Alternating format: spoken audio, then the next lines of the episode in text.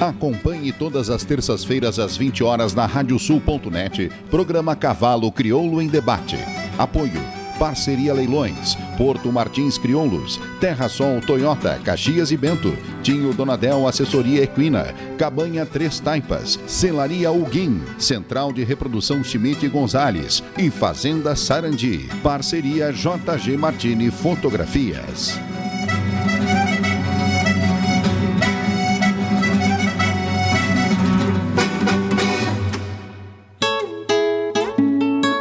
JG Martini Fotografias. Desde 2003, através de suas lentes, a paisagem fica mais bonita, os cavalos mais imponentes e a relação entre homens e animais ainda mais verdadeira. Aprecie um pouco dessa história acessando arroba JG Martini nas redes sociais.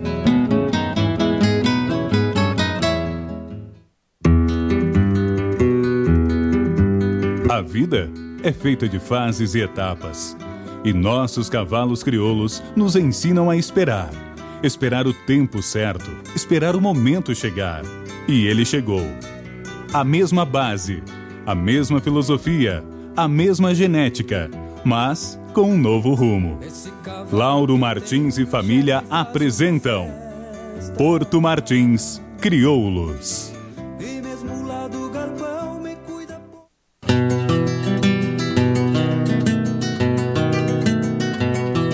A cabanha Três Taipas foi projetada com uma base de éguas chilenas de origens importantes e as grandes matriarcas brasileiras, com foco em alta performance funcional e temperamento. Acasalamentos e serviço reprodutivo a cargo do médico veterinário Venício Neto, assessoria e reprodução. Cabanha Três Taipas. Se tem a marca de cuia, tem função.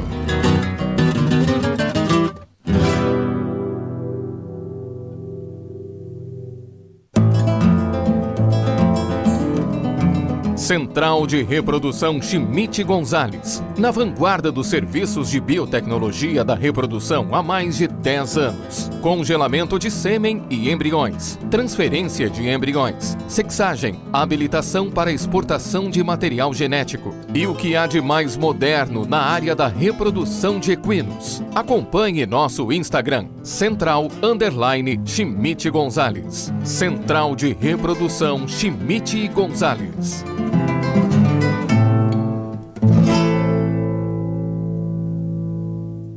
Cashback na Terra Sol, Caxias e Bento. Toda a linha Toyota Hilux com cashback de 3 mil reais em acessórios Toyota. Com 5 anos de garantia. Consulte condições em terrasoltoyota.com.br. Juntos salvamos vidas. Fazenda Sarandi, há seis décadas desenvolvendo o agronegócio em São Lourenço do Sul e região, com excelência no cultivo de arroz, soja, milho, na criação de gado angus e do cavalo crioulo. Fazenda Sarandi, qualidade a gente faz aqui. O lugar dos bons negócios rurais é a parceria Leilões, seja para equinos, bovinos ou ovinos, para comprar ou vender. Aqui, a batida do martelo é diferente. Entre em contato conosco e não perca as melhores oportunidades em leilões ou vendas. www.parcerialeilões.com.br e vem comigo, que no leilão eu te explico.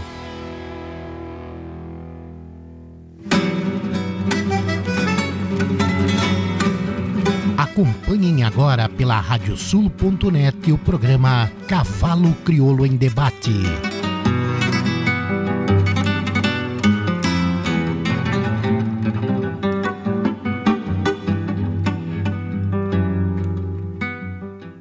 Muito boa noite, amigos ouvintes da Radiosul.net, a rádio regional por excelência. Estamos começando mais um programa Cavalo Crioulo em Debate, nosso encontro das terças-feiras, sempre a partir das 20 horas, para passarmos a limpo a raça crioula.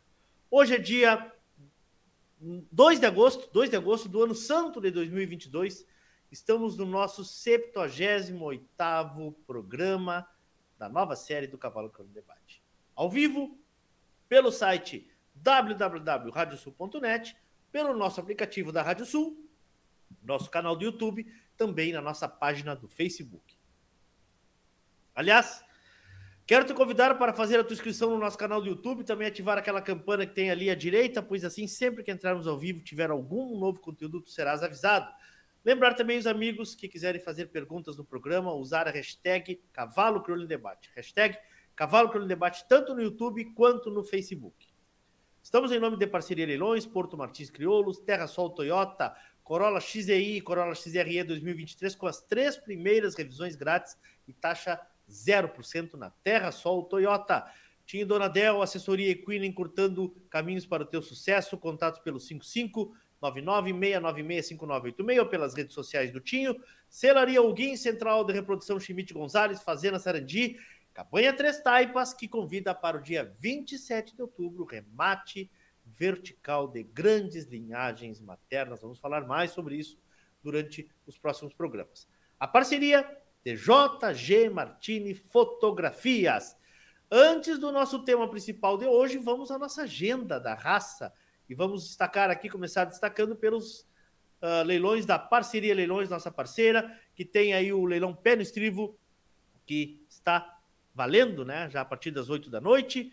Temos também uh, para o dia 4, remate lá em São Gabriel, remate Gado de Corte, a partir das 17 horas presencial no Sindicato Rural de São Gabriel, também com transmissão pelo Lance Rural. No sábado, no sábado, nós temos o dia de campo da Cabanha Malque, lá na sede da Cabanha, a partir das 13h30, sábado, dia 6, agora. Convite aí a todos os criadores, todo mundo interessado da raça aí. Temos uh, datas aqui lá do núcleo de, do Paraná, do núcleo Caminho das Tropas, 5 a 7 de agosto, temos a terceira prova Doma de Ouro né, Nestor Augusto Rosas de Miati. Primavera Crioula, de 9 a 9 e 10 de setembro, com transmissão ao vivo da radiosul.net pelas nossas plataformas. Estaremos lá no Núcleo Caminhos da Neve, em São Joaquim. Mais de 20 mil reais em prêmios, informações com a turma do Núcleo de São Joaquim. E 16, 17 e 18 de setembro, Palmas, no Paraná, recebe a primeira exposição morfológica Integração Crioula. Falando um pouco sobre o nosso projeto Meu Cavalo, uh, na quarta-feira, na quinta-feira pela manhã, vamos lançar a música referente à a nossa égua Potra, que foi escolhida por vocês, a nossa égua uh, Moura, que foi escolhida por vocês aí, a Milonga, uh, de nome Milonga, foi escolhida pelos nossos ouvintes numa live que fizemos, e a música está sendo produzida já com letra pronta e já temos em seguidinha a, a melodia do Juliano Gomes também, que será divulgado nas nossas redes e também no nosso, nos nossos canais. Bom, vamos então ao nosso tema de hoje. Vamos repercutir a tradicional Expo Rural 2022, a famosa exposição de Palermo. São 134 edições do maior evento rural da Argentina. Argentina, que, embora tomada por uma grande crise econômica, mostrou a qualidade genética que é referência no mundo inteiro, não só no cavalo, né? Eu acompanhei muito também a, o que passou lá nas pistas de gado. E a raça crioula, como foi representada na feira? Como está a criação do cavalo crioulo por lá? Existem comparativos em relação ao nosso cavalo? Trouxe hoje três amigos, três caras que eu tenho orgulho de ter conhecido através do cavalo crioulo e esses três amigos estiveram em Buenos Aires, estiveram acompanhando de perto essa edição da feira. Conosco, leiloeiro Neto Albuquerque. Boa noite, meu amigo Neto Albuquerque. Tudo bem, irmão?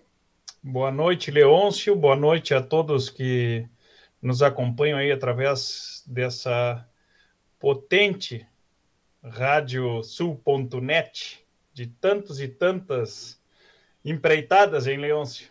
Quando lembro quando ainda quando lembro ainda quando quando ainda engatinhávamos. Me, eu sempre quando participo de alguma coisa eu visto a camiseta e sempre fui um cara convidado a estar junto com, com a mesa uh, no debate e me sinto aí participante e meio que sócio aí da, da RádioSul.net. É um orgulho muito grande.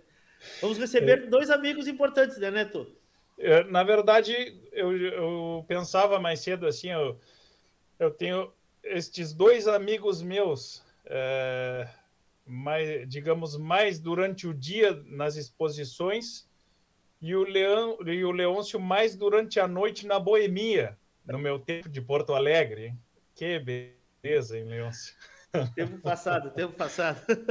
Olha, é ele tá rindo lá. Vamos botar ele na sala aqui porque ele tá rindo lá. Boa noite, Caco Loureiro de Souza. E aí, irmão? Caco, Caco boa... não é dessa época dele, é mais novo, é mais novo, é mais novo. É, é. Boa noite, boa noite, Leôncio, boa noite, Neto, boa noite a todos que nos acompanham. A verdade é que fiquei rindo, menos mal que ele não emparelhou eu e o Felipe, né? Não tinha nada a ver com a história dele aí de, de, não, eu, de noite. Eu, eu, e o Caco nos conhecemos desde pequeno mesmo, é, é verdade, durante, é durante o dia só. Felipe Marcel, bem-vindo, irmão. Vamos ver, agora travou o Felipe. Felipe ficou todo o tempo ali, agora travou na hora que ele ia dar uma boa noite dele. Na hora que ele ia dar uma boa noite dele. Vamos ver se ele volta aqui, vamos ver se ele volta aqui. Tá travado, Felipe. Felipe anda, anda, anda com tantas novidades na vida dele que até o computador dele tá travado, né, Tom Buquerque, hein? Tá é outro? Caco! Noivou lá pro Palermo. Ó, foi o Neto que falou. Ah, mas Se ah. vocês acham que eu tinha categoria nesse setor, o cara me ganhou. Levou para Palermo para noivar, ganhou. Do, ganhou eu tudo, fui né? segurando vela daqui, é, daqui lá e depois voltei. Voltei segurando vela.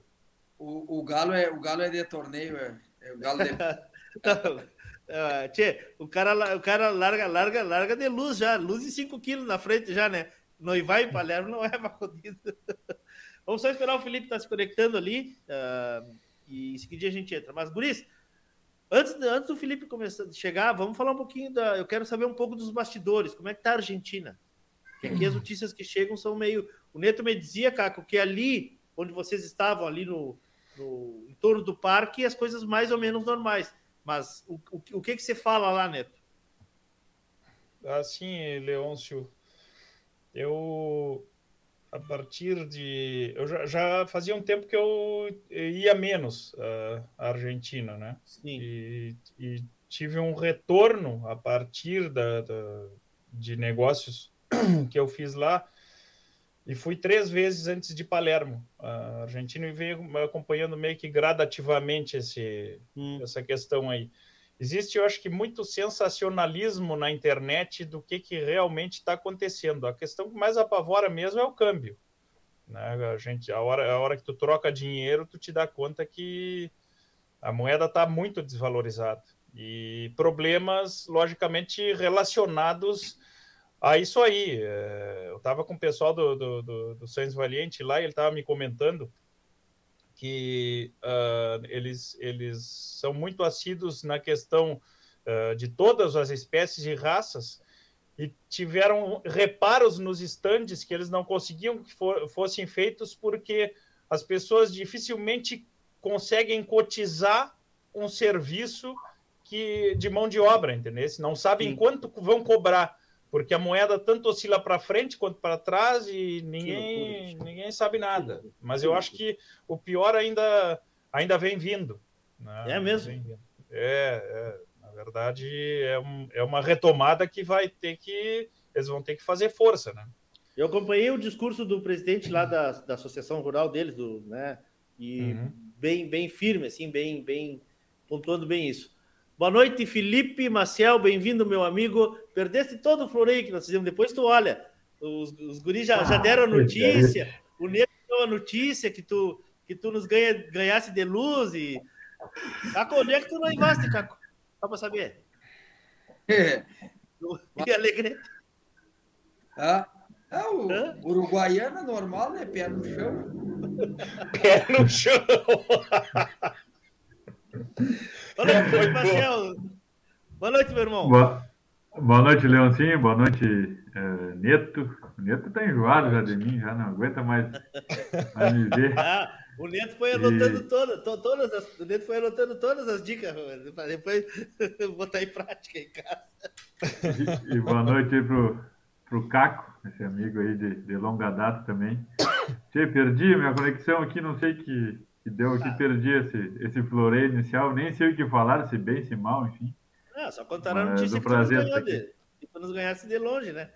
Nego. Que, na verdade, eu, eu, eu ia para lá igual, né? Aproveitei, na verdade, o, o, o Florei, que ia ter que fazer igual, né? Aproveitei a ocasião e. Né? Que categoria? Que categoria? Tudo lindo. Buenos chegando sempre aqui é lindo programa. Esse tipo de Oi? Coisa. Oi? Buenos Aires sempre é lindo para esse tipo de coisa ah, também. Gurizada já chegando aqui, Volto a pedir, quem quiser fazer pergunta, o mais fácil é usar a hashtag Cavalo Crono Debate, que ela salta direto na minha tela aqui, separada das outras, para a gente conseguir, inclusive, projetar ali. Isso, vamos lá. Quem começa? Caco Souza, quero te ouvir.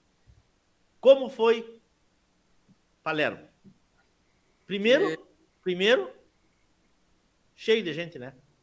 Não, isso, isso que ia comentar foi uma, foi uma volta assim, né? Ali já. O, o pessoal do, do, da, do marketing, da comunicação da sociedade rural, o pessoal que organiza a exposição, já foram muito felizes, tinham vários banners e tal, falando, volvimos, né?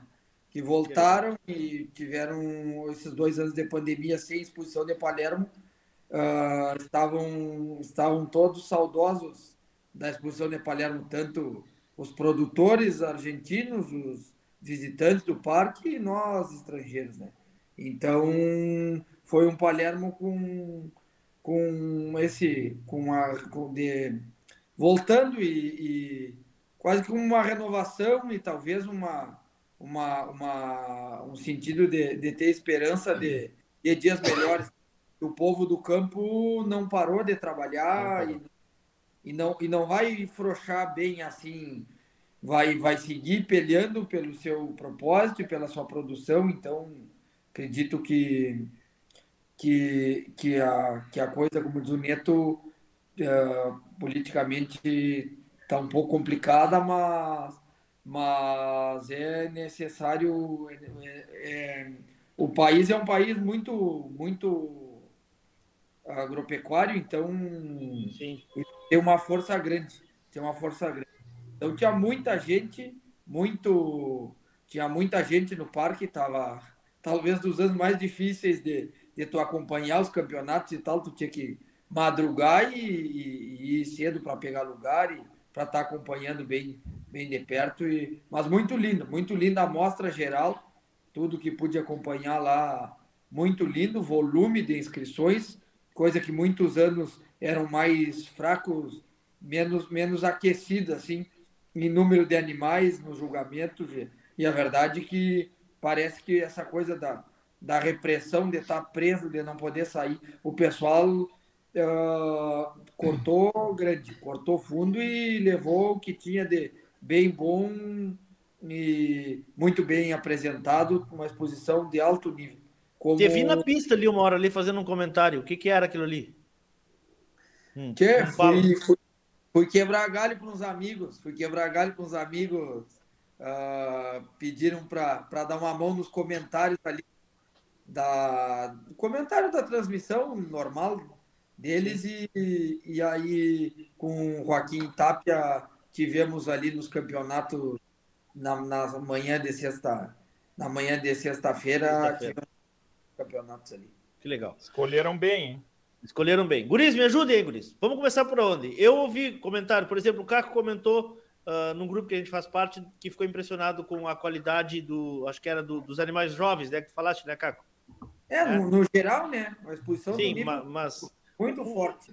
O que que nós temos para primeiro ponto assim? O que que nós vamos destacar da exposição, Neto Albuquerque? Olha, uh, eu na verdade uh, Palermo já não, já não tínhamos há dois anos, então ficou esse intervalo e eu, nos, talvez antes desses dois anos que não se teve, eu tive, eu não, eu não tive nas, nas duas últimas edições, é, bom, envolvimento, remate, essas coisas.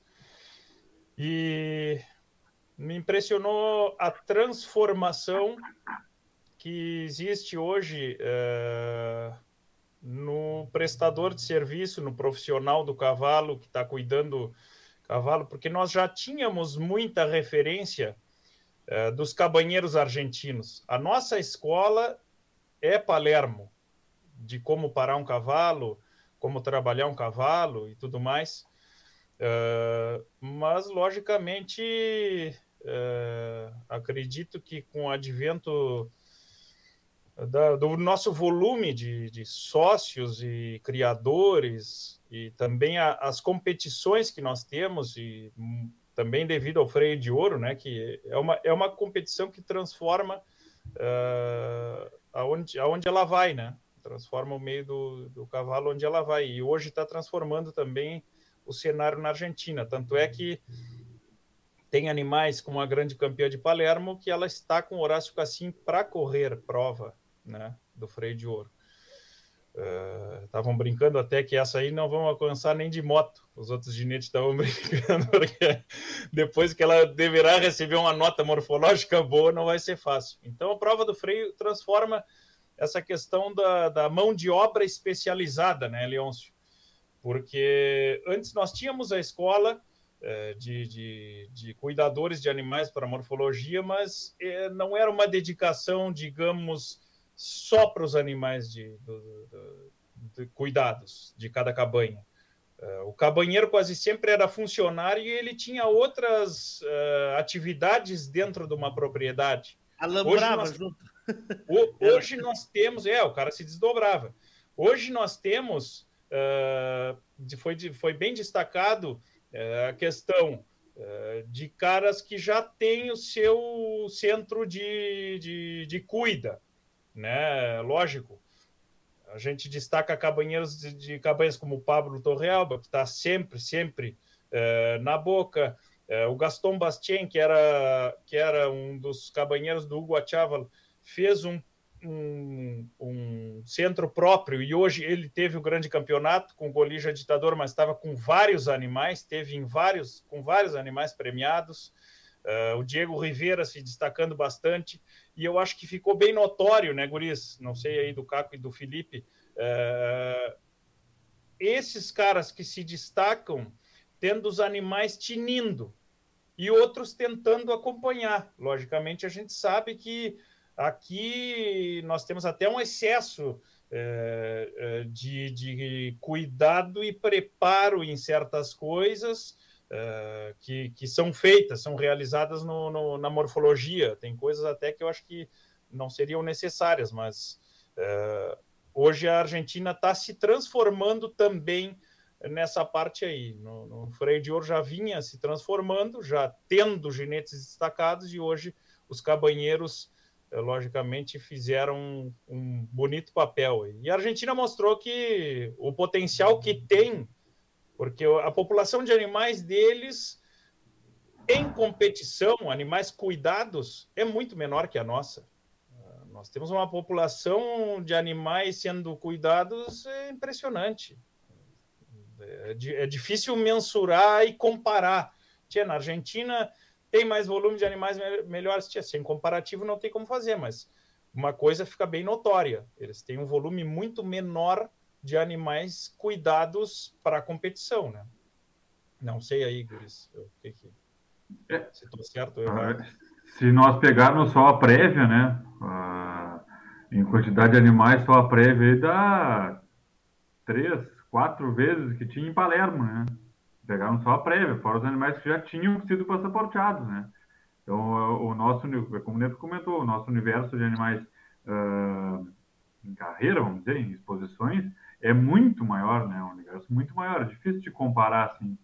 Uh, mas o meu, o meu comentário inicial também é esse, me chamou a atenção também, Neto, esse, esse, os animais, uh, a gente, como sempre disse, uh, a Argentina sempre foi referência para nós, assim, mas eu, eu tinha na, na, na, minha imagem que eles tinham os animais muito mais, menos artificializados, né, animais muito mais naturais, a gente via, era costumeiro ver em Palermo animais sem ferro, né? É, esse ano não, não, não me chamou atenção nenhum, né? mas a gente, a gente acabava vendo isso, e hoje, é, esse ano pelo menos, eu achei que já com, com um nível já, uh, como esse, um nível de especialização maior. Né? Acho que tudo faz parte do processo evolutivo da raça, né? como o Neto falou, as coisas vão evoluindo, e, e, e hoje, assim, se a gente nota aqui, lá provavelmente também deve ter, não tem essa, esse dado, essa realidade deles, mas a gente tem um problema de mão de obra, né? Isso é, é em todos os setores e no meio rural também, né? Então, hoje é muito melhor, uh, dependendo da situação, dependendo do, do teu tamanho como criador, tu terceirizar esse volume, esse, esse, esse serviço, do que tu contratar um profissional especializado para isso, né? Então, eu acho que lá também está passando por esse processo que nós passamos algum tempo atrás, né? E, e, o, e, o, negócio e o negócio cavalo crioulo, como é que funciona lá, Guris? Uh, não sei, talvez acho que o Neto tenha mais, um, mais uma especialidade, assim, uh, por ser leiloeiro, mas, Caco, como é que é também? Quero, quero ouvir vocês. Como é que é o negócio cavalo crioulo? Em que, em que momento está o cavalo crioulo na Argentina frente a essa crise aí? Existe liquidez, existe comércio, existe uma troca entre eles? Como é que eles, como é que eles estão conduzindo as criações deles? Que, Leôncio, acredito que o, a gente acompanha, né? Acompanha o que, o que tem de remates e tal, e, e, e, a verdade é que na Argentina é muito mais transparente que os nossos remates no Brasil. A questão de o mapa de venda sai ali, sai o que é comercializado, o que não é comercializado, e, e então, sabe, é, é, é claro ter base certos animais e tal mas o que se acompanhou ano passado mesmo foi bastante liquidez, leilões com boas médias e, e, e vendendo muito bem. Onde tinha qualidade, você vendeu muito bem. E o Neto pode colaborar melhor porque é ligado e filiado a uma, uma empresa leilão argentina. Mas o que a gente viu foi isso. E quando tu vai tentar comprar um cavalo desses destacados lá e premiados, uh, tu vê que o pessoal não está nem um pouco uh, apavorado, nem um pouco com a necessidade de vender. Então, é um, um bom exemplar que vai fazer diferença aqui no Brasil, tu tem que tu tem que tá, ter. Botar a linguinha para fora. Tem que botar a linguinha para fora. Tem que botar não, a linguinha para fora. Vira bem a cartucheira para frente e, e ter bota. Não é, não é bem assim de. Uh, tem, planejamento. Passa por Mas um lá dentro, lá dentro, lá dentro, lá dentro, eles têm, eles têm um valor agregado ao cavalo deles ou só vale quando eu for lá eu comprar? Não, não tem um valor sim. Geram, tem giro de negócios Talvez, como os comentaram, não é a proporção que tem aqui, mas tem um giro de negócio importante. Uh, aí, cabe ressaltar até o trabalho que o, que o Mariano Neto fez de uma, uma década ou mais de lá para cá e de, uma, de um intercâmbio entre criadores e criatórios e, e países e abriu muito, muito as portas e a, o próprio Sans Valiente também empresas muito sérias e, e que tem uma, um respaldo grande pro, dos criadores com eles e eles para os criadores dão um respaldo muito importante. E tanto é que o maior negócio que se fala nos últimos tempos, assim, sem, sem leilão e tal, realizado pelo Neto, em conjunto com a empresa São Valente, foi a vinda do Deloeste Zorrino para o Brasil. E foi, é um marco na, é um marco na, na na, ultimamente e, e, e, e, nós agradecidos, a raça inteira agradece, né? Agradece quando acontecem é, é, coisas dessa, dessa, desse universo. E aí, Neto? Não, com certeza, assim, falando um pouco de remate, né?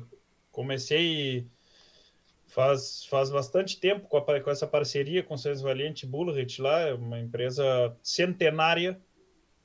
Para vocês terem uma ideia, o pátio uh, do primeiro escritório é onde é o shopping center Pátio Bullrich. Era onde se, é onde se comercializava o mercado do gado gordo. Foi, foi aí iniciado por Adolfo Bullrich, hoje bisavô dos, dos proprietários do, do escritório. Então, é gente muito tradicional. Uh, e eu vejo, acompanho muito os remates deles, em parceria também com, com o Mariano, que, o Neto, que é incansável. Manda um abraço para ele também. Uh, tem muito argentino nos assistindo hoje. A gente eu compartilhei nos grupos para eles ali, eles estavam bem interessados em assistir, estão nos assistindo. E lógico, hoje a gama tens na, na, na raça crioula de provas e competições, é, todas as competições que se fazem na Argentina, elas, elas empurram o mercado, porque propriamente a morfologia uh, era a que fazia acontecer uh, as vendas, né? Uh, e hoje eles estão com uma liquidez muito grande, é como o Caco disse, o remate era muito transparente. Uh, muitas vezes eu, eu, estive em remates que passavam, chegavam a passar 40%, se não 50% de animais sem vender. E se pedia, uh, logicamente, o leiloeiro ficava ali rematando e rematando, e passavam vários lotes sem vender. Ó, vai passar sem vender, passou. Como, como hoje no remate uh, do Angus, dos crioulos, lá em Palermo, passam animais sem vender. Mas hoje, hoje tem uma liquidez muito grande. E, e acho que a diversidade é, de, de competições é o que empurra. O freio de ouro é muito interessante a questão de, desse, dessa aceleração agora, porque entraram muitos clientes que não são do campo. Aconteceu uma, um movimento muito parecido com o daqui. Investidores? É, por gente que não tinha vínculo rural, digamos assim, entrando pela competição do freio de ouro. Logicamente, a morfologia é o grande palco. Não tem, não tem como, é inegável isso. Ainda mais, é, meu pai sempre diz isso, é, o, o, charme que te dá Palermo, né? É, da, da, que, tu, que tu tens lá um parque dentro de uma cidade, de uma metrópole, tu tens a tradição deles em selecionar e a morfologia está em tudo, está em todas as espécies. Sim. Então, é, é a, a, grande importância, digamos assim. E isso, bom, na questão do, das vendas é, particulares ainda se reflete como essa questão do sorrino. Até vou mandar um abraço aqui para o Everson Rosa e o seu Evaldo estão assistindo lá o nosso programa. A Estância Liberdade realmente...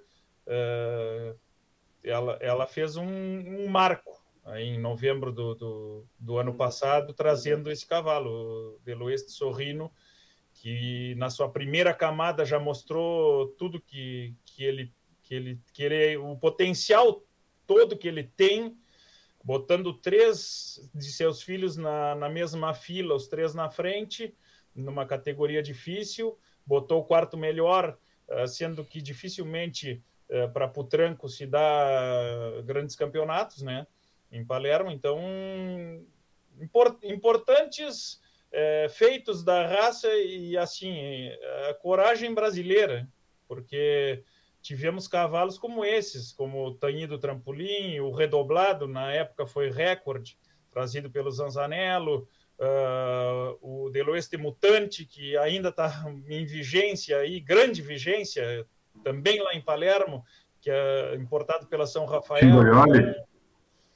O Charque Tingorioli, pelo, pela Capão Redondo, juntamente com, com a Itapororó. Então, assim, ó, e um, diversos, era um condomínio, se não me engano, Tingorioli. Então, é, não, não basta ter o, a plata para comprar, e sim a coragem para trazer também, né? Para é botar e e trazer e se, e se garantir num animal que, logicamente, tu aposta todas as fichas. Uh, e se Deus quiser, o cavalo vai, vai seguir, o cavalo crioulo vai seguir com esse potencial ilimitado que tem. E, e a grande graça de tudo, né, Leôncio? Nada é perfeito, né? Todo, todo cavalo ainda po poderia ser melhor. Isso é a melhor parte do, do criar animais, né? Claro. É, essa tua, essa tua colocação é muito importante, né? Essa tua colocação é muito importante. Não basta ter as condições, né? Não basta ter vontade. Tem uns que têm vontade e tem outros que, no, que vão para Palermo para noivar, para Buenos Aires para noivar. Essa é a diferença. essa é a diferença do negócio, né? Fazendo uma analogia. Vamos entrar na exposição. Vamos entrar na exposição. Vamos. Vamos lá. Uh, o que foi, o que aconteceu lá que tem relação com, com o nosso cavalo. Que cavalo vocês viram lá? Eu acho que esses são os pontos que nós temos que mais ou menos falar sobre eles. Vamos começar por assim. Que cavalo que vocês viram na pista de Palermo? Felipe, que cavalo tu viu lá, Felipe? Parei que tu tá sem áudio aí. Parei que eu cortei teu áudio que tava uma buzina aí no. Agora tu vai ter que ativar teu microfone aí, por favor. Aí? Aí. Deu, irmão. Deu. Tá. Que cavalo que eu vi, de um modo geral, uh, sempre me chamou muita, muita atenção uh, na Argentina algumas características que, que julgo uh, importantes racialmente falando e, e, que se dá muita, muita importância lá no julgamento deles, né? A gente raramente vê animais de cabeça feia, né? A gente vê animais com orelhas pequenas e eles destacando muitas vezes isso aí. É, e algumas características raciais que eles uh, falam muito mais que a gente, né? Eu até comentei com o Neto, nós voltando de caminhonete, uh, uma das éguas que me chamou muita atenção, a Gachada del Oeste, uh, a filha do Fierro. Uh, e no comentário, eu não lembro se foi o Fede, se foi o Cláudio, que comentou no campeonato égua adulta, comentou que gostaria de mais nitidez na, nas suas cordas, que eles chamam, né, que é no, no, nos seus ligamentos. É, e isso é uma característica racial importante né, que, a gente, que, a, gente tem, uma das características, uh, que tem que ter o, os ligamentos uh, nítidos, né, a divisão da parte do, dos membros. Né? Então, e eles tocam nesses assuntos, né, nas encoladuras, na, nessas partes de baixo, nos seus baixos, isso, isso são características importantes que eles sempre destacaram nos, nos julgamentos e, com o passar dos anos, com a evolução do cavalo, eles seguem destacando. Né? Não existe uma mudança de comportamento conforme uh, os anos passam. Né? Acho que isso é, isso é importante. O Caco destacou uh, animais jovens, né? Com, com, muita qualidade, eu também destaco isso, e principalmente a homogeneidade das fêmeas. Né? A gente já tem isso aqui, uh, eu já vejo muito isso aqui no Brasil, e lá também a qualidade da, das fêmeas, no meu ponto de vista, é muito mais homogênea, né? Fêmeas realmente, as quatro melhores fêmeas da exposição, realmente muito boas, muito boas mesmo. Não sei o que, os guris destacam do que viram do julgamento. Caco. Vai, Caco. Não, eu não, eu, eu, não tive, eu, eu só eu não tive, uh, eu cheguei lá na quarta de noite e não, não, não vi os, os pré-potrancos, nem as pré-potrancas. Não sei se o Caco chegou a ver. Uh, gostaria também do depoimento dele, se ele, se ele viu e o que, que ele acha dessa nova, nova safra, vamos dizer, que está vindo aí. Que a verdade é que olhei os pré-putrígio, pré-potranca, mas era uma, era uma quantidade pequena e, e as fêmeas, as fêmeas muito boas. Potrancas muito boas, mas a gente sabe que não é o, o vamos dizer, não é o foco e o, e o forte do, da Argentina em geral cuidar animais novos, né? É como talvez algum criador cuidou por prestigiar e tal, já está preparando uma potranca para FIC o ano que vem, alguma coisa do tipo, mas, mas não é como aqui no Brasil tu ir num tempranito, tu ir na Alvorada Crioula, Crioulos do Amanhã, uh, sabe? Não é, não é o mesmo não é não é de uma mesma força assim e tu não tem uma amostragem tão grande. E mas no, no geral acredito que Neto, tu podia explanar para o pessoal uh, sobre sobre os principais pais que estavam em Palermo e, a, e as premiações. Eu acho que isso é importante. O pessoal tem curiosidade de, saber às vezes teve olhando teve olhando ali o julgamento, teve olhando, mas não tem assim uma proporção de dos pais e tal. E até uma surpresa bem bem agradável para os brasileiros, que os sangues que estão andando lá são tão bem tão bem vigentes aqui na tão bem vigentes aqui no Brasil. Acho que é interessante, Neto. É. Neto, nós tivemos dois pais com 10 animais, né? Na final, né? Tivemos. Na verdade, eu gostaria de primeiramente agradecer Dom Guilherme Koenig, que é, é um senhor criador da Argentina. Eu mando um abraço para ele. Ele não pôde estar em Palermo, ele positivou para a Covid, está se cuidando lá. Um forte abraço para Dom, Dom Guilherme Koenig. Ele, esse senhor tem o maior acervo fotográfico da raça crioula. Cavalos chilenos num site. Argentinos, brasileiros e uruguais. E algumas éguas também. Se tu quiser buscar qualquer animal que tu pensa que é notório, seja em premiação ou uh, grandes mães ou grandes pais, vai lá, procura que é impressionante. O Qual site é o site, dele tem, Qual é o site? Se, se chama El Chusco e Las Boleadoras. É, é o nome do pessoal que quiser aí pedir para o Leôncio depois. É, é, é... eu, eu, eu para os meus leilões, me abasteço lá, volta e meia, porque também as fotos têm a questão da premiação ali que a gente tem dificuldade de achar, às vezes, no site da Argentina. Bom, mas vamos lá. Ele me mandou uma planilha muito organizada com uh, premiações e a questão. Uh, Deixa eu só ajudar, dec... Neto. Neto, só um segundinho. loscabajoscriojos.com.br, tá? loscabajoscriojos.com.br de Argentina. Desculpa, irmão. Até porque a associação vinculou ao site dele, por causa do acervo, para poder as pessoas terem um acesso. É muito, muito Boa. interessante o trabalho do Dom Guilherme Koenig. Boa. Vamos aqui, ó. Mas com filhos premiados, tá? Jean Camille Cauel, entre filhos e netos seriam 14, mas filhos diretos tínhamos 10, tá?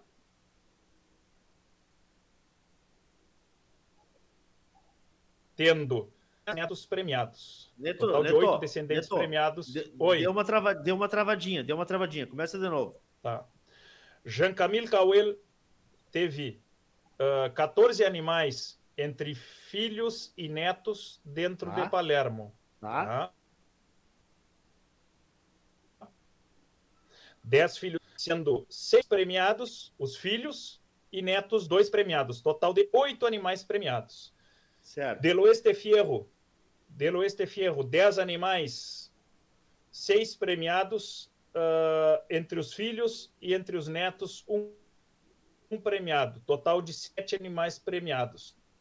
Certo. Del Oeste Sorrino, tá? que é, é mais novo, é mais recente, digamos assim, a produção dele.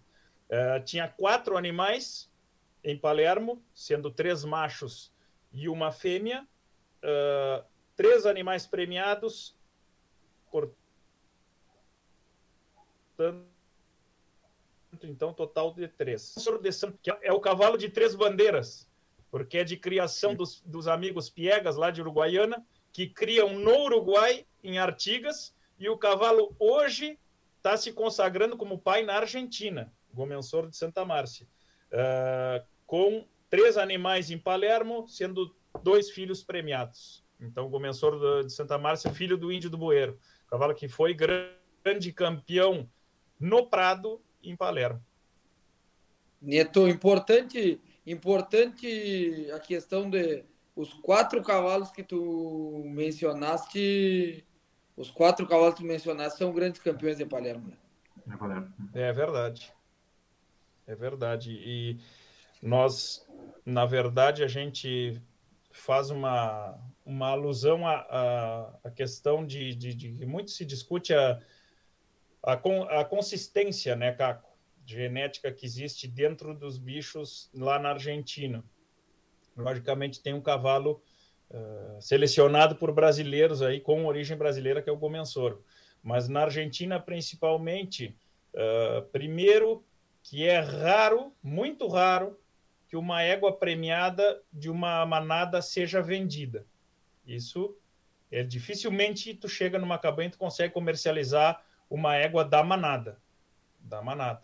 É muito difícil isso. É, só colaborando com isso que tu disse, muita gente quando entrou na fila e olharam o pedigree da, da grande campeã, uh, o pessoal ficou sonhando, né? Com, pá, agora vamos ver se compramos essa égua e a hora que dão a roseta dela dela de grande campeã, eu comentei com os que estavam olhando comigo de Bueno, se foi o sonho de muita gente. Essa não sai mais da.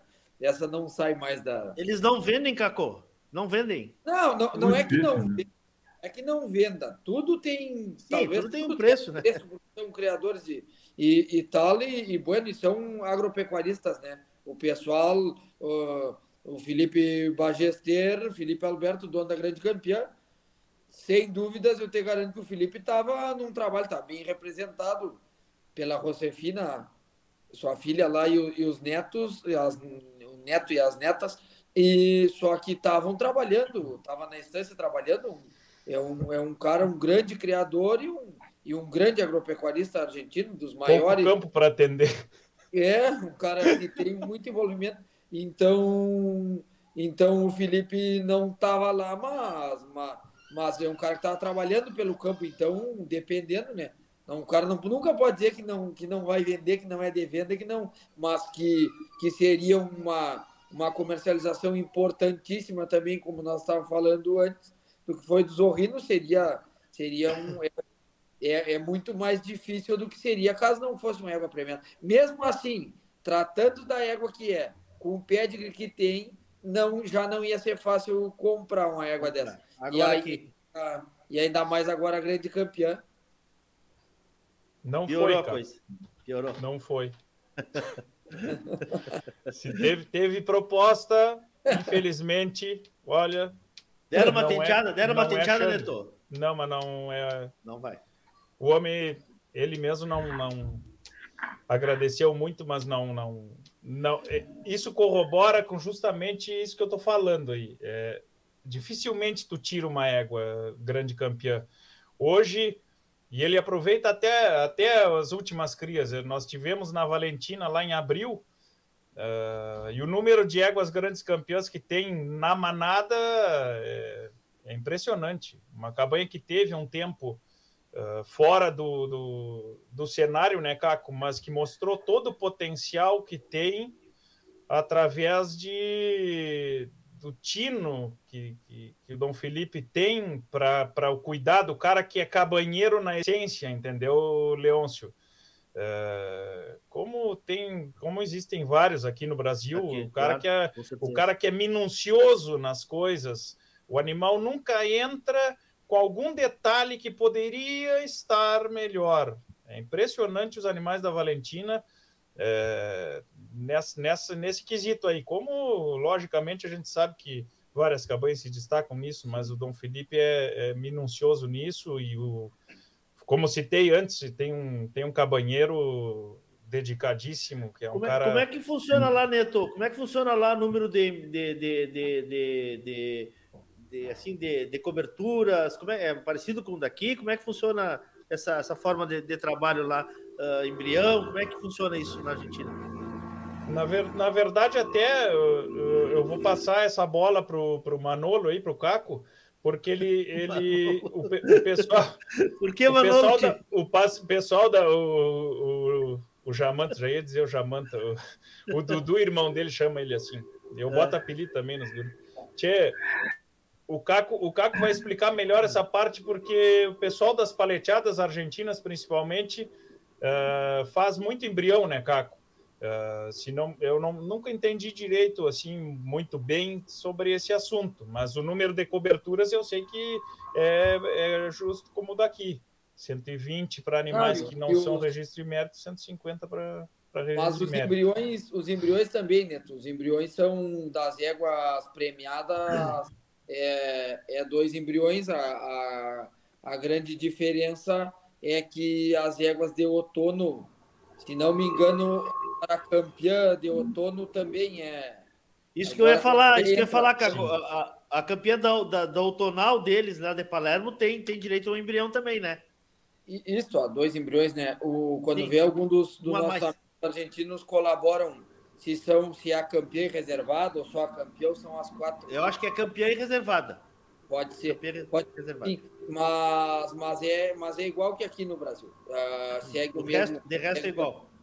O mesmo Ali, a, aliás, não seria, Guris, falando, abrir um parênteses aqui, uh, não seria uma boa, um incentivo nós termos uma, outo, uma outonal aqui que tivesse um bônus, um prêmio, alguma coisa assim? O que tu acha, Felipe? Sem querer mexer na regra. Sem querer mexer na regra de quem te emprega, né? Não, mas, mas opinião nós podemos ter, né? ou não? Claro, claro, claro, claro. É proibido? Não, eu, eu, eu acho que é por aí. Não, não é proibido, não é. Uh, eu acho que é por, né? eu digo como por aí, eu acho que os critérios de, é vamos dizer, de tornar uma fêmea doadora de embriões, elas, eles já, já vem aumentando com a, a, a, partir do tempo, né? Já se aumentou a gama de éguas doadoras de embrião. E eu acho que talvez no próximo passo seja uh, colocar alguma ah, mas eu não estou falando das éguas, né, irmão? Eu estou falando assim, de valorizar um pouco mais a exposição, né? Sei lá, sei lá, alguma exato, coisa diferente. Exato, exato. É, é se, se, fala muito assim, eu já, se fala muito, não digo nem, não digo de dentro da casa da BCC, falo de criadores, Sim. né, de anseio de criadores, por exemplo. Ah, a mãe de um cavalo freio de ouro, por que, que ela não pode doar dois embriões? Né, talvez essa seja, esse seja o próximo A mãe de uma grande campeã, né, porque quem é mérito, na verdade, é a mãe também, né? Não, a gente está dando o mérito para o filho ou para a filha, mas na verdade a produtora é a mãe, né? Então, talvez, talvez seja um próximo passo, né? Não, uh, tem muitos criadores que têm esses anseios, enfim, mas talvez seja um próximo passo. Eu acho que é uma das características da, da nossa raça é que todos os passos são muito bem consolidados. A gente não dá um passo em falso para ter que dar um, dois ou três passadas depois. Então, perfeito, perfeito. Então, eu, eu acho que perfeito. talvez seja a ordem natural da coisa, né? Não, a única diferença assim, do regulamento argentino é para os cavalos mortos, né? É, esse sim tem é ah. uma diferença, né? Os cavalos, é, se eu não me engano, é 25 anos, né? Eles podem, até 25 anos eles podem reproduzir. Ou seja, um garanhão morre com 20 anos, ele tem mais 5 de 120 coberturas, ou seja, ele tem mais 600 coberturas. Né? Certo. Uh, aqui, no momento que o colo uh, morre, ele tem 120 ao longo do tempo. Então tem essa, tem essa diferença, uh, pelo menos é a diferença mais significante que eu me lembro assim na cabeça. Né? Sim. Sim. É por aí. E o... Não, e isso, isso dos embriões para essas éguas destacadas da...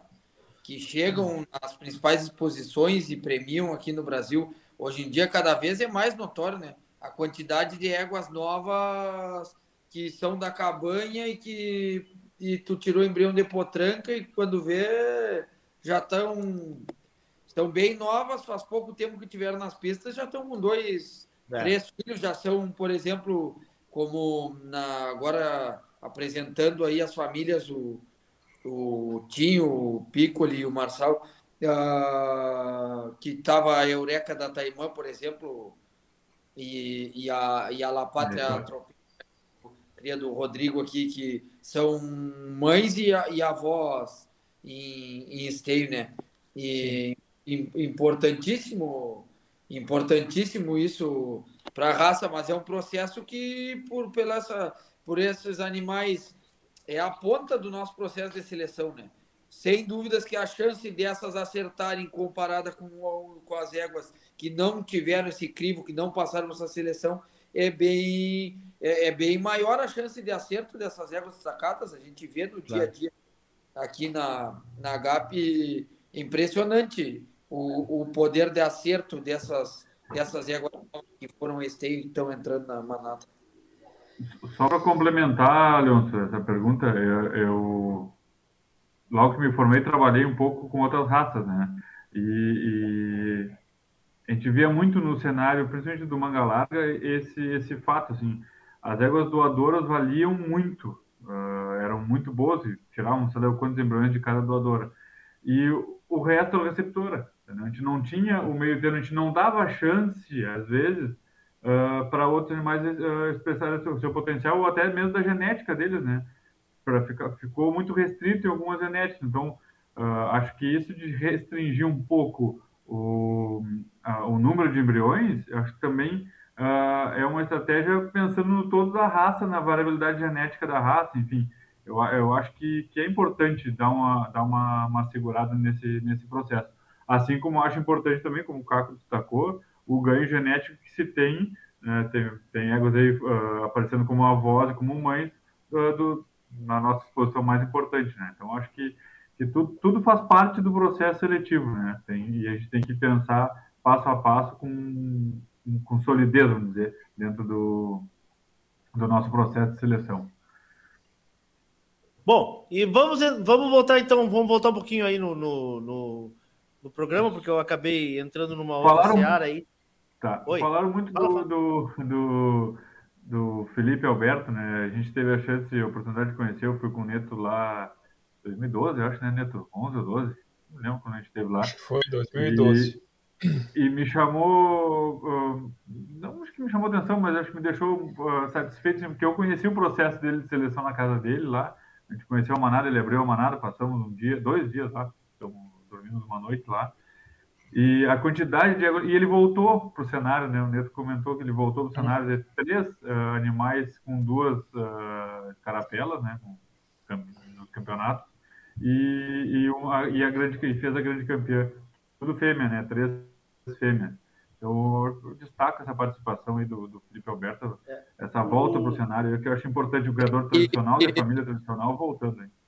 Isso aí é, é, o fruto da consistência genética que o Neto tinha acabado de falar, pouco tempo ali atrás tinha falado, de um criatório importante que tem esse número de grandes campeões que ele comentou, que muitas vezes é, é, o, é o mínimo foco, talvez, ou a dedicação, é, tchê, comprou uma estância nova, tu tá focado em povoar aquela estância em é, é, um ano, dois, tu não teve uma atenção tão grande nos cavalos, mas não é que esse criador não vá voltar correndo para a parada. É, aí está o, aí tá o exemplo. Aí está o exemplo da, da. É só seguir no rumo. É muito consistente. É, é um caminho construído botando uma pedra na frente da outra e aquilo tu dá dois passos para trás e tu segue no teu caminho, tendo muito resultado. O Gustavo Guto, Guto vai estar tá dizendo o seguinte aqui, ó. Uh, que a grande campeã é filha de mãe e avó também grandes campeãs de Palermo, né? A Mercedita e a Airosa, é isso? Isso aí. E teve um, fato, teve um fato muito curioso, Leôncio, que o Mariano Oreto até fez questão de, de, de compartilhar uh, com a história que a maioria dos argentinos que são criadores e amantes do cavalo conheciam já essa história.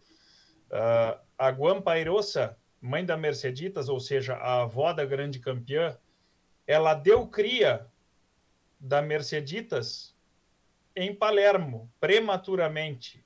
Ela esteve prenha em Palermo. E pariu dentro de uma cocheira. E aí teve a atuação da doutora Mercedes Tapia, que é uma, é uma veterinária, e ela foi incansável. A Putranca só sobreviveu por, pelo tratamento dela, pelo cuidado, pelo, pela dedicação que ela teve. Então, Dom Felipe Alberto botou o nome da Putranca de Guampa Merceditas, em homenagem a ela. E ela voltou a Palermo e foi grande campeã em Palermo. E a Airosa, mãe da Merceditas, foi campeã nacional de paleteada também.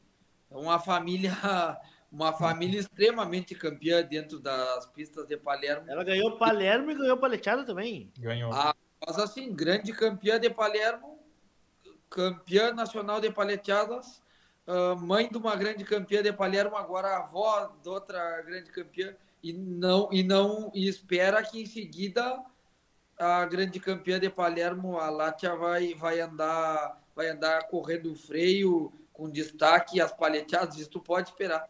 Não, a gente não, não precisa ter nem bola de cristal nem nada. Na mão do Diego Rivera e do Horácio Cassim, eh, isso é certeza, tá assinado embaixo. Como é, que ele, como é que eles fazem em carreira mais ou menos assim, Caco? Eles vão para. Hoje em dia o freio já divide um pouco a paleteada ou não? O freio deles? Como é que sabe, mais ou menos é a campanha assim? O freio, o freio trouxe um grande, um grande aporte no geral na Argentina a questão de doma, né?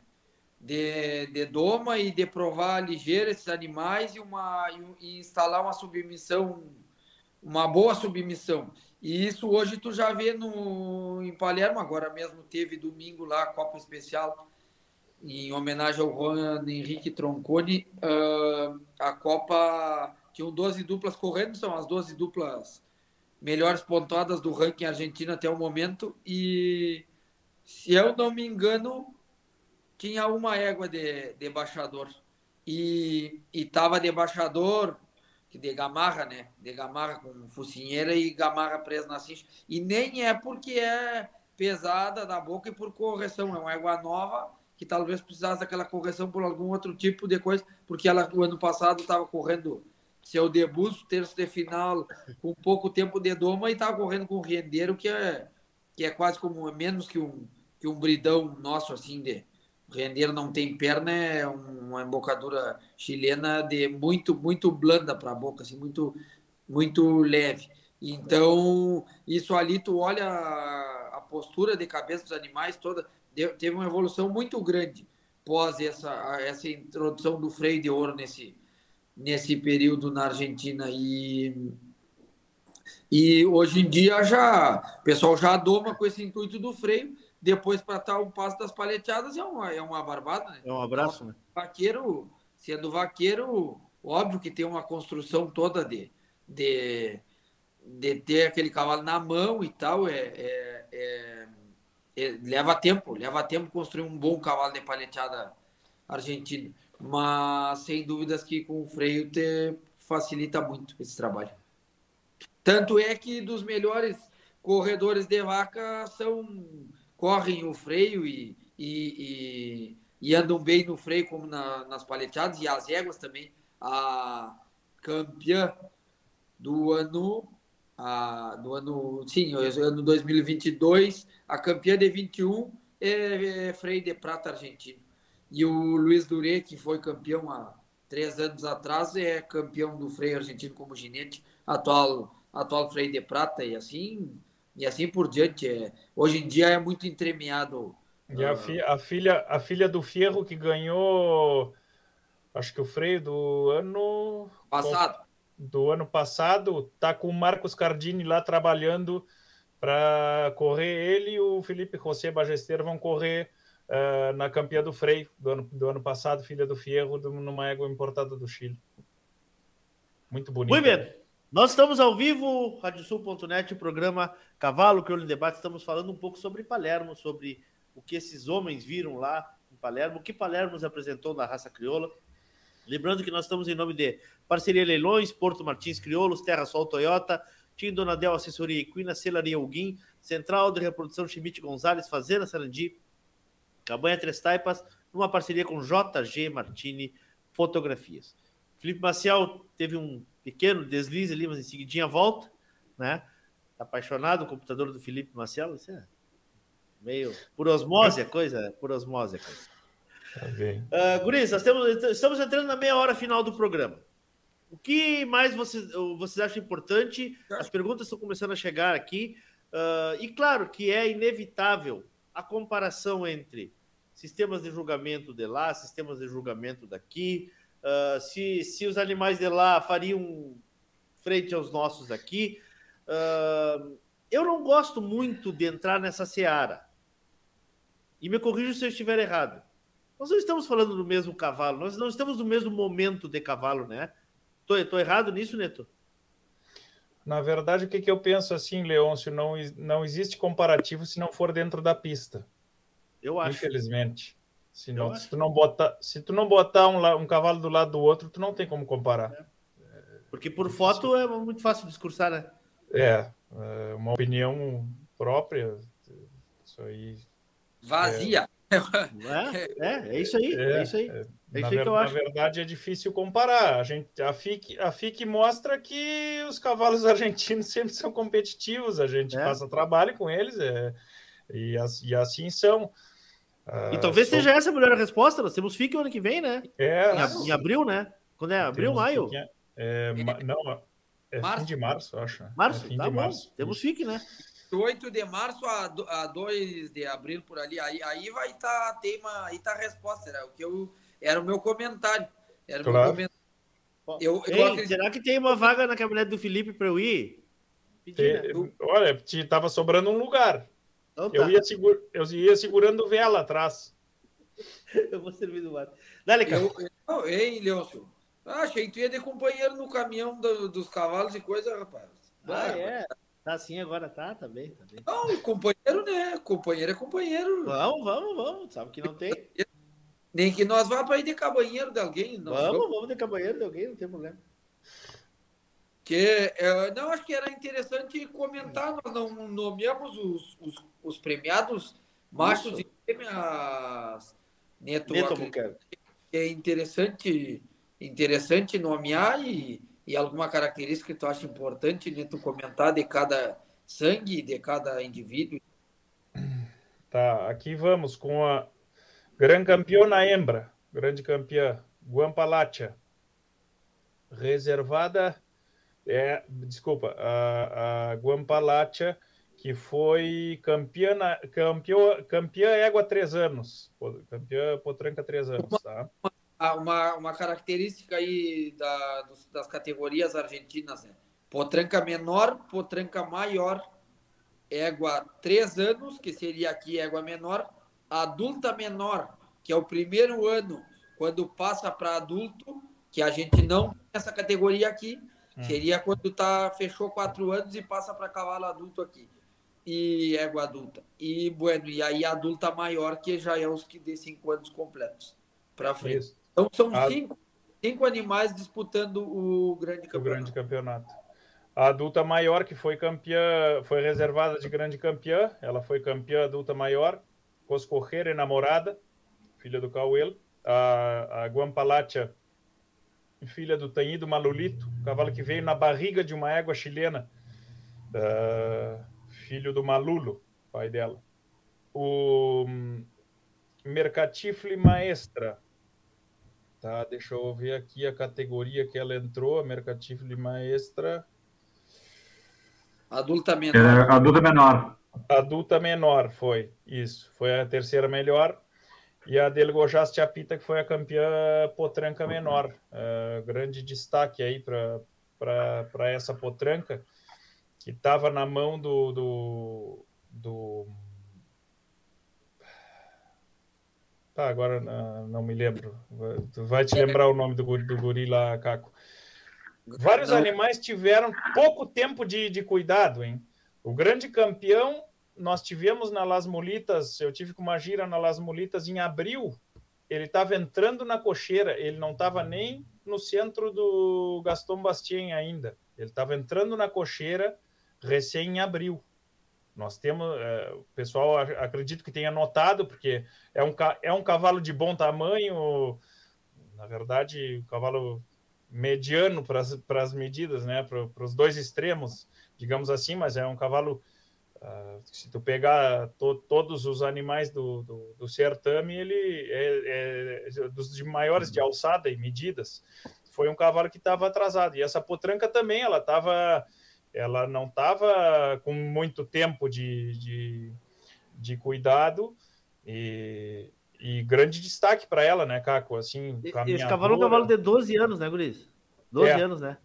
E a grande. filha dele que ganhou o tonal, é isso? Ou irmã? Filha, filha. dele. Filha. Filha dele. Bom, vamos entrando nos machos aqui para nomear e comentar eles.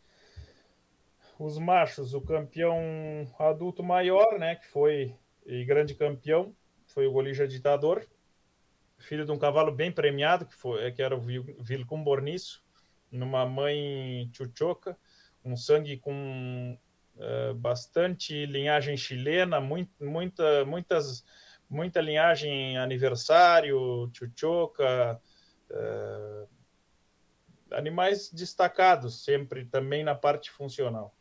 Uh, o reservado, o grande campeão, foi o campeão Putranco, né, o campeão Putranco menor, que foi o Janka Napaleufu, Putranco Baio, que, que se destacou bastante, né, um Putranco de bastante volume, muito material, muito bem apresentado, né.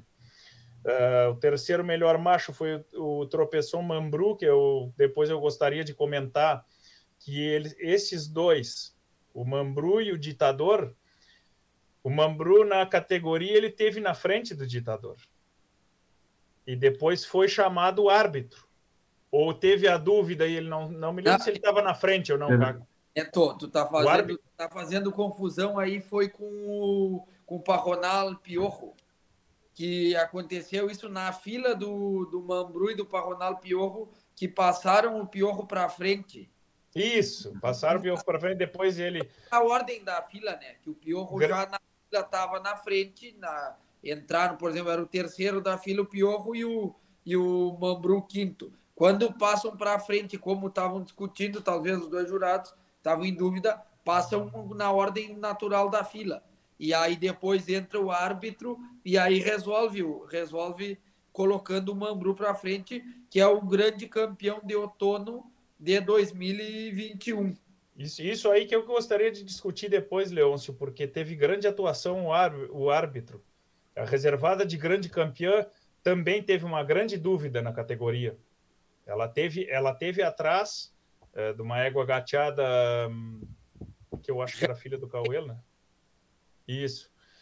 E depois ela passou na frente avaliada pelo árbitro. Eram dois jurados e tinha o árbitro. De, depois, depois, na categoria da, da reservada nas adultas menores, na, da reservada grande campeã de outono da Zaina, também da La Esperança, a Zaina filha do Fierro, ele entrou também e, e optou por uma colorada bragada de frente muito bonita, de cabeça muito bonita e, muito, muito acredito, olhando da, da arquibancada, foi muito certeiro o, o Ruete, o Alberto Ruete Gomes na, nos seus, nas suas colocações.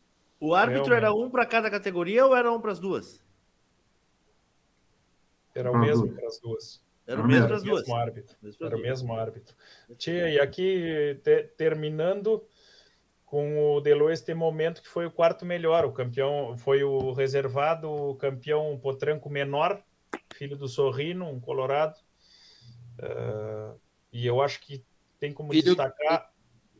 Tu já vai falar da mãe dele. A mãe dele era uma filha do mutante, não é? A Tordilha, Del Oeste Morenita, terceira melhor fêmea da, da FIC, da FIC de 2007, na Argentina. A então... Merceditas, a Merceditas, mãe da grande campeã, foi reservada de grande campeã de, de, dessa FIC de 2007. Tu vê a, a casualidade, né? O, e, a, e, a, e a Morenita foi terceira melhor fêmea. Então, e, então é, é impre, impressionante assim, ó. Estamos falando de, de 15 anos atrás, né? O mutante. E as éguas estão vigentes aí com seus é, filhos. O, o, próprio mutante, como pai do, como pai do Fierro, e sendo, sendo também é to, todos são animais que nessa FIC de 2007 tiveram grande destaque e aí o, o João Pedro nos salvou. Gaspar, Isso, Gaspar Cunho. Esse guri, esse, esse guri bárbaro, cara bárbaro, uma educação, um cara. Um homem de uma família do cavalo total, pai dele dos maiores domadores da Argentina e arregladores de cavalos. Precursores nas marchas de resistência Isso. Na Argentina. E, e, passou por um problema de saúde o ano passado na Argentina. Foi. E uma alegria enorme vendo ele de volta aí e, e, e apresentando e, tirando prêmio. Tanto é que, bueno, seguindo nas, nas particularidades de cada animal, né? nas fêmeas. Nós comentamos já bastante da grande campeã e da mãe dela e a avó e tal. Na, a, a reservada, bom, uma filha do Cauê, como o Neto falou.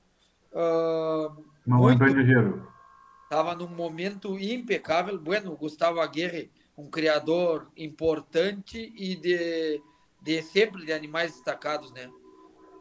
um excelente criador e bueno, essa égua estava num momento e numa, numa apresentação fora de série.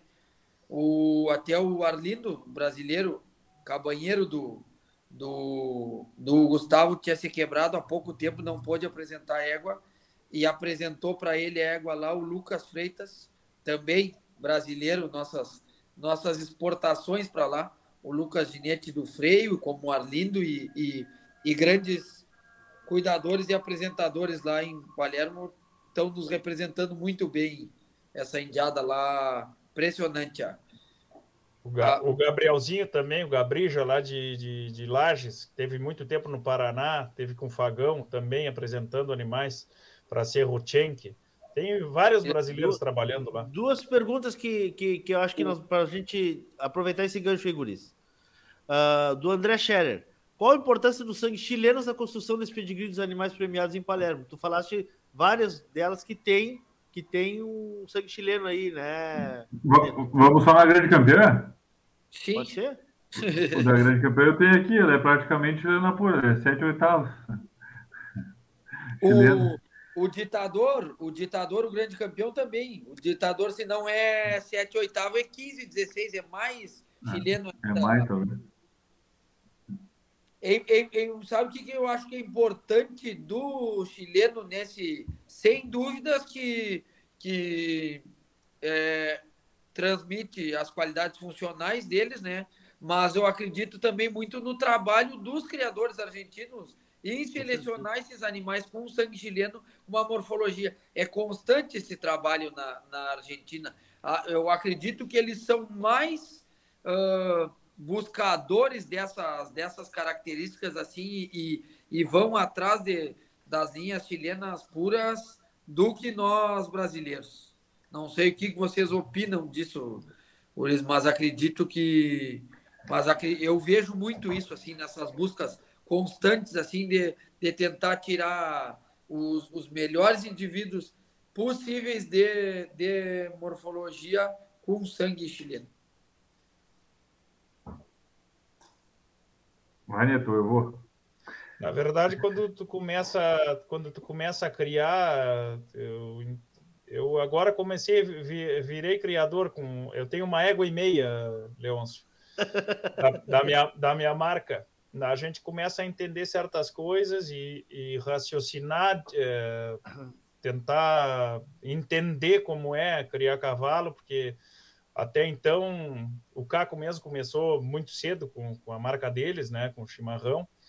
Tem cavalo participando lá de, de, de, de Palermo que é originário da marca do Caco, isso aí é um orgulho, né? É, e tu começa a entender que quando tu cria, tu escolhe referências. Ou seja, um Flávio Bastos Telechea, ele quando começou, ele embarcou em origens já selecionadas também. Uh, o Orneiro não fez tudo sozinho.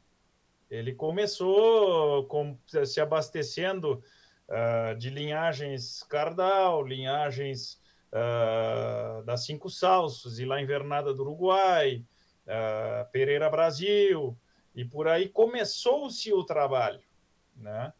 Uh, a gente fala muito das éguas e tal e tudo mais, mas também teve em seguida o trabalho do aniversário, que foi o primeiro chileno que entrou nesse, nesse trabalho. E depois, logicamente, vieram outros, vieram o Orneiro, veio, veio o Chacal, mas tu sempre uh, tu entra numa linha que já vem sendo selecionada. E os chilenos, eles começaram antes, né?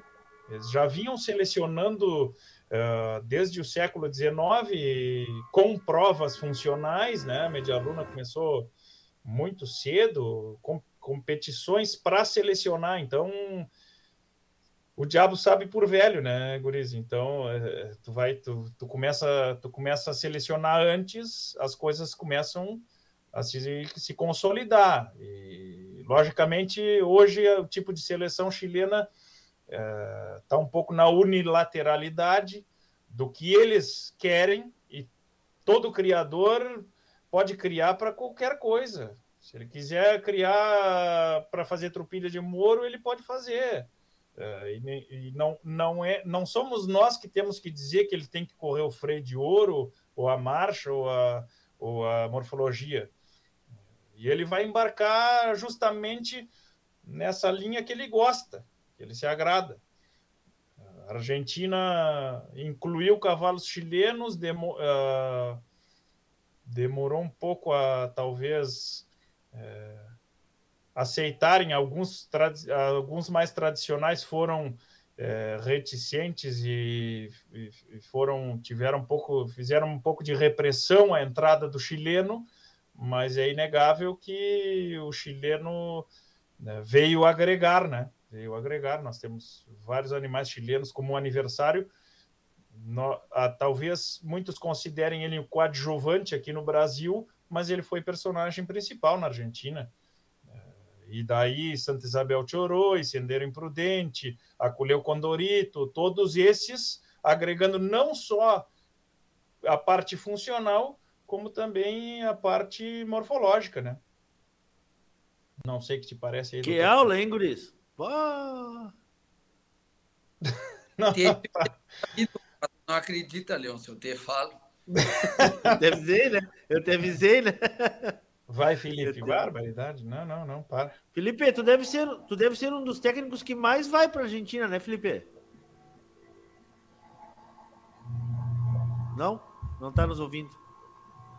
Felipe. Ah, eu sei qual é, eu sei qual é o problema. Agora tá sem som. Vamos lá. Daqui a pouquinho ele volta. O Diogo. Voltando. Deu... Tá escutando, Fala, Felipe? Fala. Tá sem microfone, Felipe. Ativa o seu microfone aí. Ele não tá nos ouvindo, acho. Uh, o Diogo dizendo o seguinte: forte abraço, essa turma forte, gurizada, que tá na pomada. E parabéns ao Felipe pelo noivado. Tá bem, é isso aí. Eles têm que ser convidado aí para algum dos, dos episódios do Cavalo Crioulo é, em Debate. Verdade, Eles é são verdade. arisco, se escondem muito. É, né? Essa turma aí. Eles uh... vêm com milho bem. bem E, Ei. Seguindo aí, a não sei se tem alguma pergunta. Nós... Não, não, não. Tem uma pergunta aqui, mas eu vou. Tem algumas, mas eu vou encaminhar. Não quero, não quero cortar o raciocínio de vocês. A Vamos ter... lá. A terceira melhor fêmea, a terceira melhor fêmea de Palermo é, vem ser filha também de uma linhagem que vai na, nos sangues chilenos. O, o pai dela, o Siete Bandido, se não me engano, é filho do Tinarreira Jaguaron, o Jaguarão, filho do Facon direto, e foi um cavalo que começou a fazer uma, uma revolução funcional e, e dos chilenos na La República. A La República, para quem não sabe, foi um criatório que muito tempo manteve as origens argentinas e selecionou, eu acho muito importante tu selecionar essas origens argentinas para te conhecer, né? Porque dentro de qualquer origem tem tem sangues que servem e, e outros não, né? Mesma coisa nos chilenos, tem sangues que contribuem e outros não. Então, fizeram um belo trabalho e depois começaram a introduzir uh, sangues, sangues chilenos e uma das introduções foi o Tinarreira Jaguarão.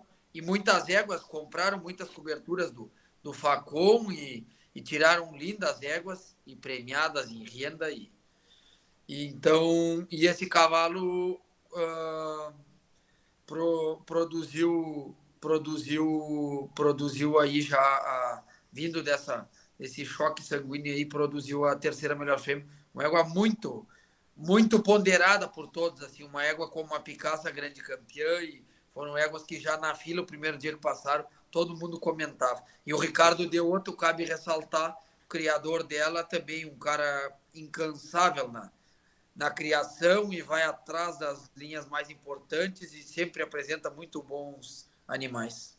E essa observação aí, Neto, do Tomás Berongaray. Grande criador na Argentina, um grande abraço para os irmãos Berongaray aí, donos do, do Janca, Janca União.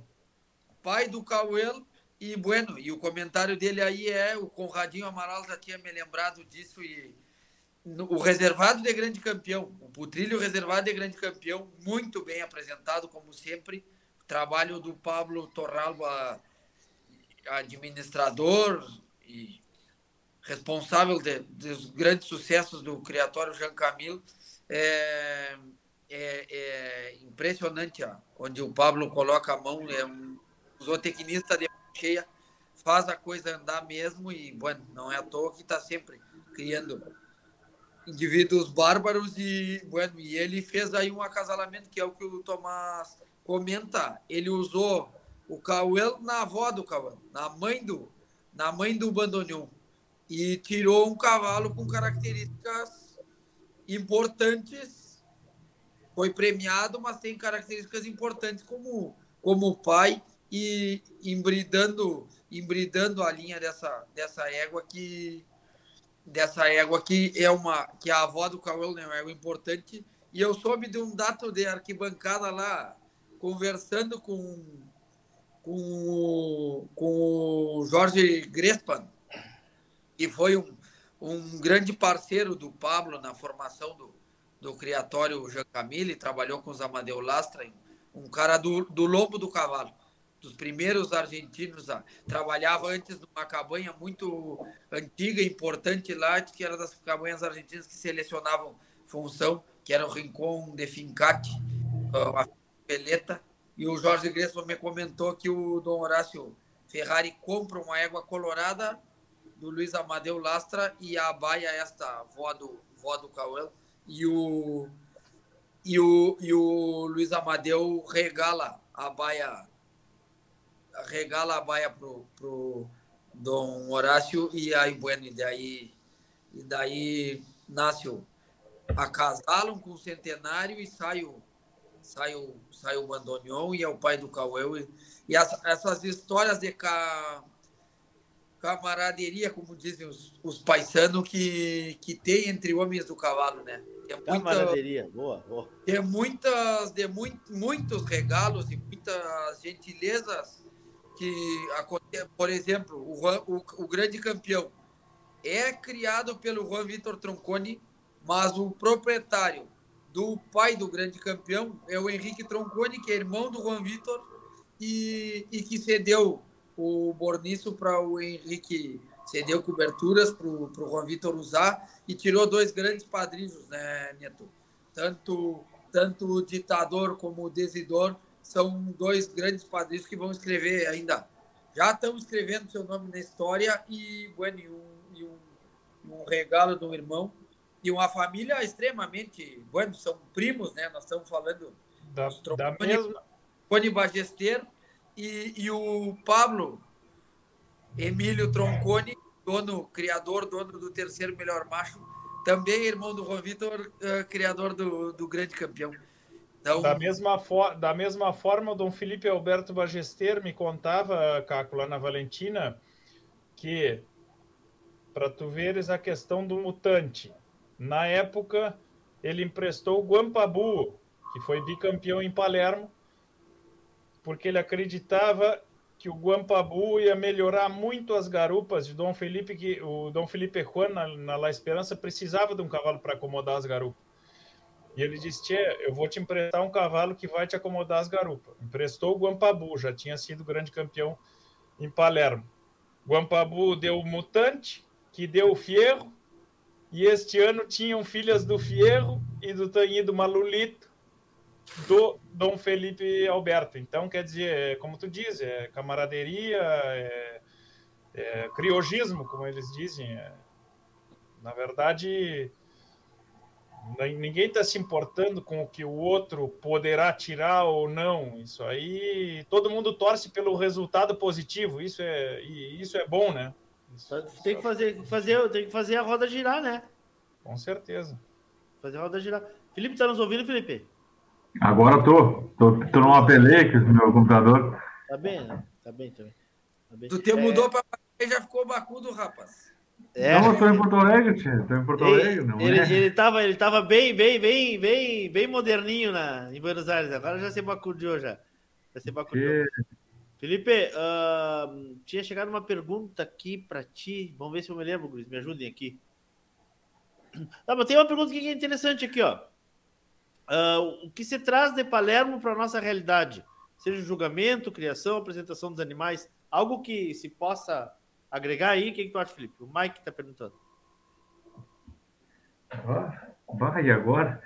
Não, que, que talvez possa agregar a realidade Sim, talvez uh, mais como uma questão de reflexão, assim, não muito na, na, como resultado prático, mais como uma reflexão.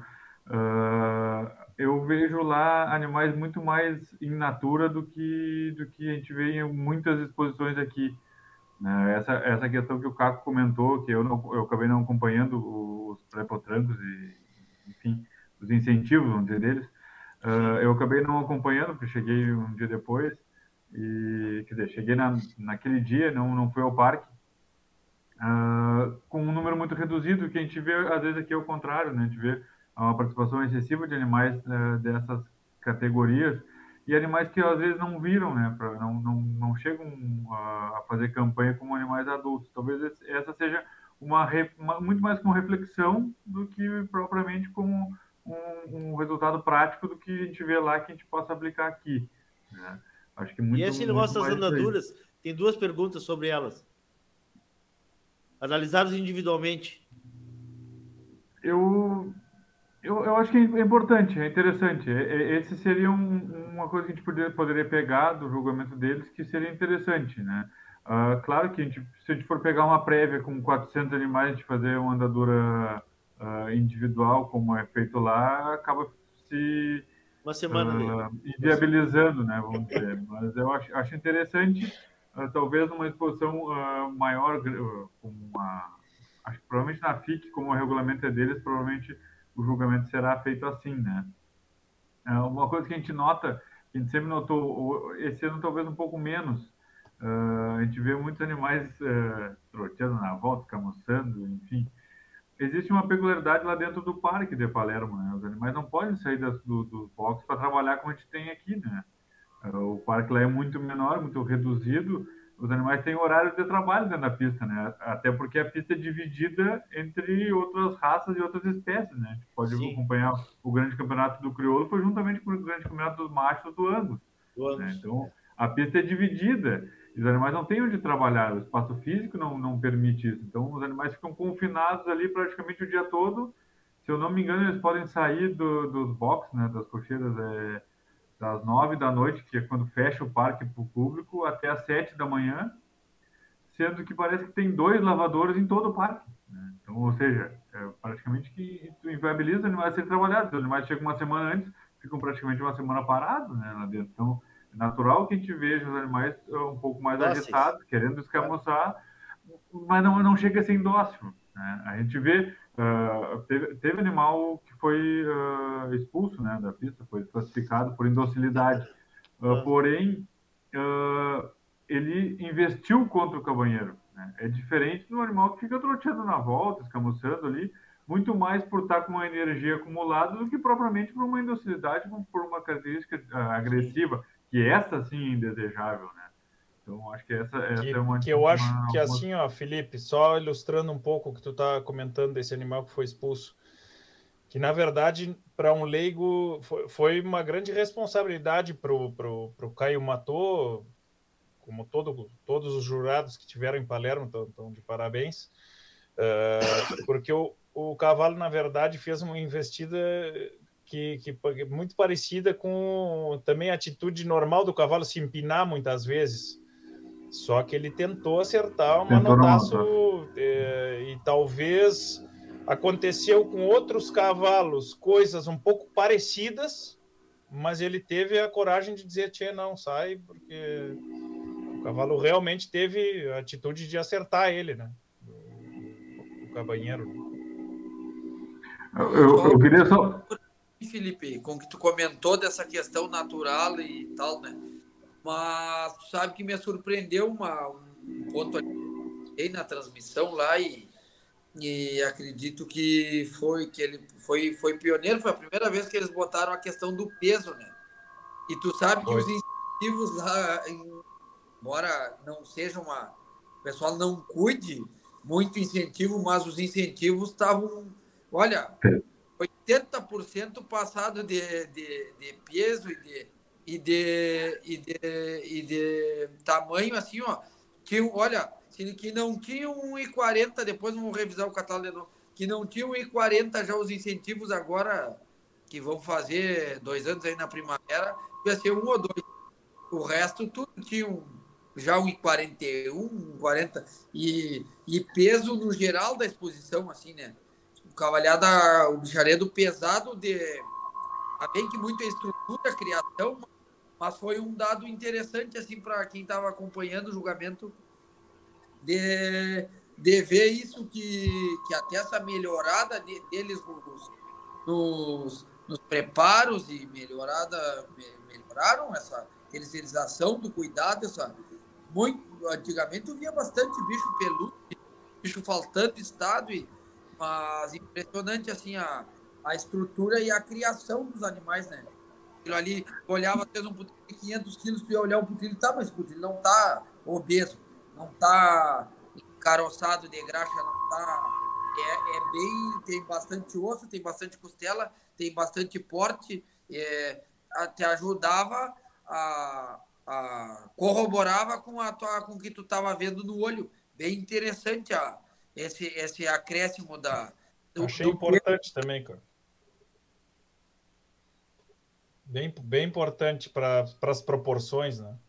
Como dados, assim, Caco, só para só ilustrar, está falando, os potrancos uh, no cabresto, né, potrejo menor, 490, 493, 483, 502, um com 450 quilos, 450 outro. O, hein, o, o momento era um putilho que estava mais liviano de preparo, né? Talvez estivesse faltando até um pouco. É, nós estamos falando aí, de, eu acho que citei seis animais, um, um com 450 quilos, outros todos na média de 490, praticamente 500 potrancos, né? Potrancos menores. Não é o Delo esse momento que um dos que tem 450 já te digo. Eu acho que ele era da segunda categoria. Então eu citei só o da primeira. Momento. 479. Bater. Mas ele tem 1,43 de altura, os outros na média de 1,40, 41, né? Então, Sim. Aí talvez a diferença. Oh, chegou uma pergunta aqui do Vinícius, não sei porque que não apareceu na tela. Uh, o, o árbitro, ele argumenta a decisão dele lá ou não? Ou ele só Sim. argumenta?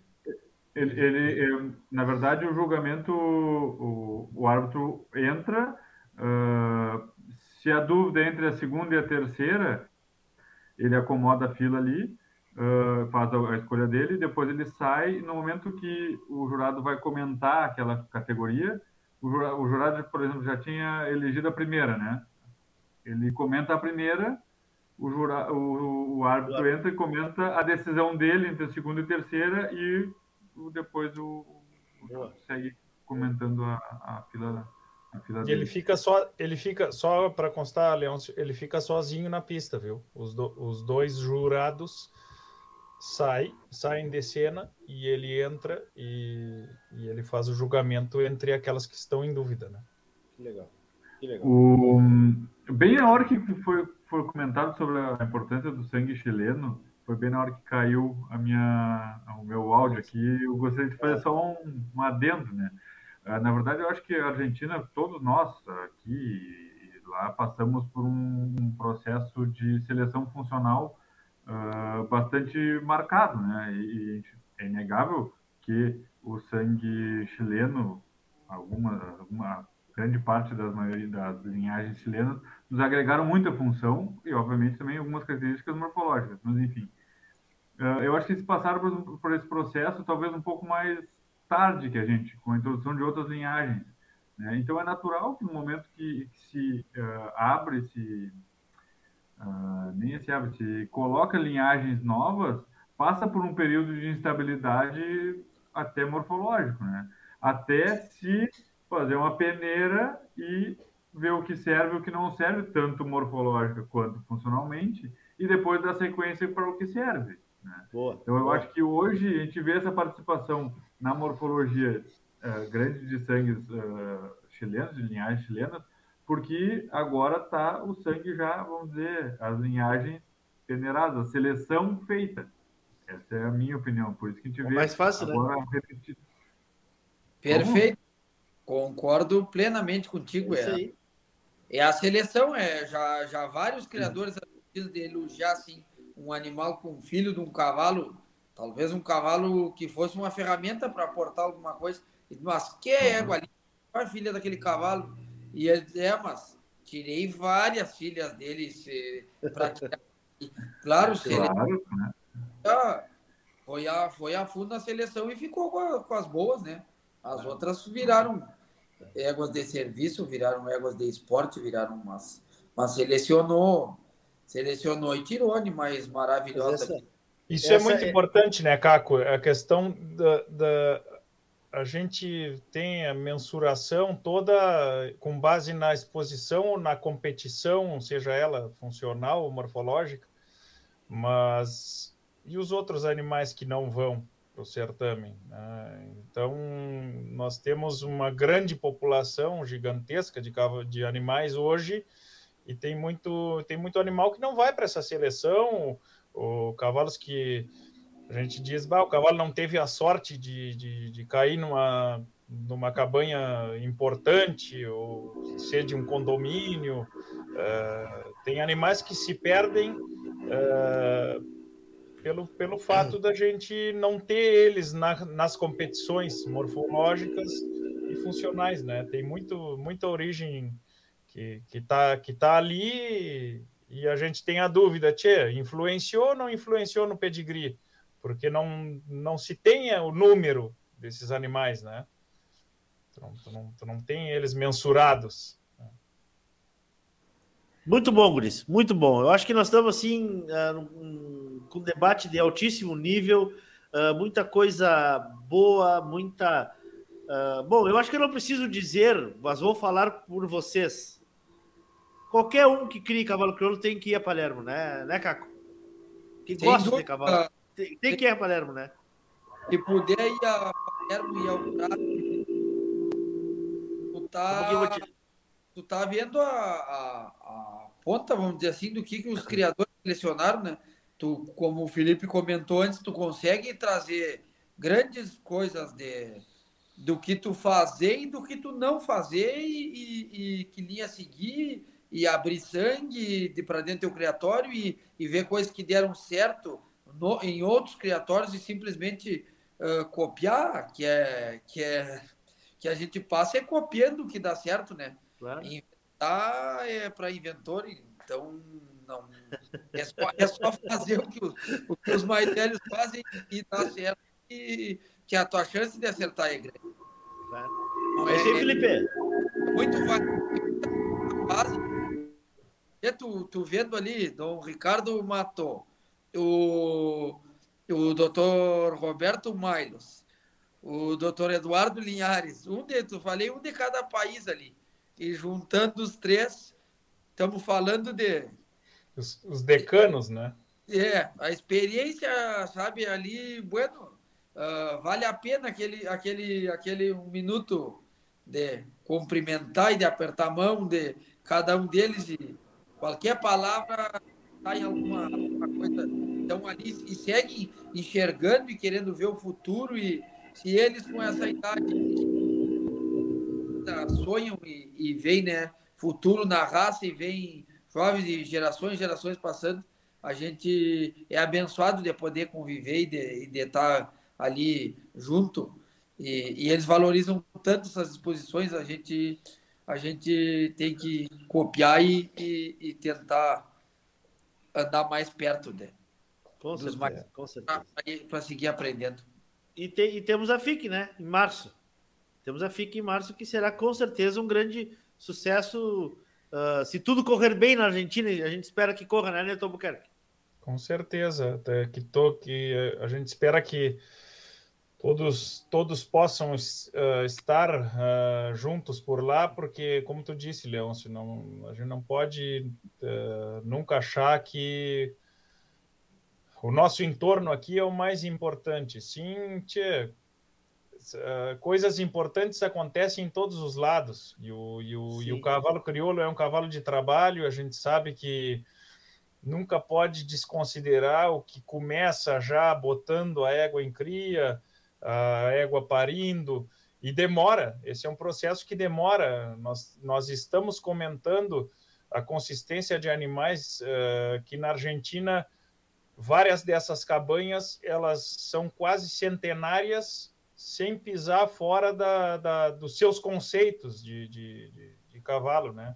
Uh, sempre tiveram muita rigidez, não só nos julgamentos, porque trataram a questão da conformação uh, com muito, muito peso, entendeu? Uh, e como eu digo, eles conseguem, numa população menor de animais, eles serem competitivos, e a gente vai ver isso aí na FIC. Neto, é, Neto, quem gosta... Neto, vou me meter na minha última intervenção, vou me meter na tua, na tua... Tu quer ver uma coisa? Quantas vezes tu tinha visto em Palermo, talvez o afixo tropeçou?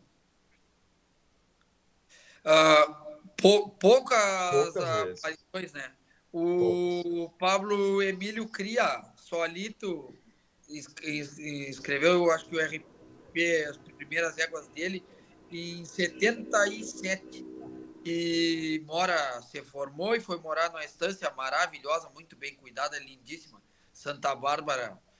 E, e bueno, e de lá para cá foi selecionando o que gostava dentro de casa e bueno. E hoje ele dia, gosta de paleteada, né, Caco? Sim, sim, sempre foi gente do cavalo, né, que trabalha com cavalo e e bom, e os filhos agora aí os filhos vieram colaborar com a parte de apresentar animais em, em pista e tal, e, bueno, e mais outro cavalo dos quatro de esteio com uma grande carga de, de sangue de sangue chileno, né? E, importante essa essa esse esse tu vinha nessa nessa linha assim dessa seleção dos criadores de em casa e aí me veio e aí me veio isso de, sabe, de muito tempo o cara selecionando em casa e, e tirando o produto que gostava para o gosto próprio dele. E, e aí chegar um momento que, quando resolve tirar os animais de casa, e é, um, é um criador que faz anos que vem andando nas principais exposições bem, no freio bem, nas paleteadas dos guris correndo e andando muito bem. E, e aí agora foi grande campeão de outono ano passado e agora terceiro melhor. Terceiro melhor macho de Palermo. Coroando um trabalho de, de muito verdade, e um trabalho silencioso, né? Não, e outra, Caco, o, o, acredito que o, cada criador cria por um motivo. Nós estamos falando de um cara que primeiramente criava para paleteadas argentinas, mas se tu forja o teu cavalo a teu gosto, tu pode participar de qualquer prova. existe uma confusão muito grande na questão marcheira, eu, eu que me, me atrevo a escrever, de vez em quando escrevi isso aí. Tu só tem um cavalo marcheiro o dia que tu, escreve, tu inscrever ele na marcha, seja ele chileno, seja ele do jeito que tu quer selecionar, porque tá certo, ninguém ninguém uh, tá livre de escolher o pódio, ser competitivo, buscar numa cabanha que já seleciona há muitos anos animais especificamente para essa prova. Mas tu pode participar, é prova para cavalo crioulo. Então essa questão de ser marcheiro ou não, porque eu me incomoda um pouco isso aí, porque ninguém fala no cavalo ser do freio ou ser da morfologia. O cavalo só do freio ou só da morfologia. O cavalo pode competir em qualquer certame. Eh, estão aí os uh, mais um magistrado, querendon do recanto crioulo. Quantos cavalos da morfologia correndo freio de ouro entre os primeiros?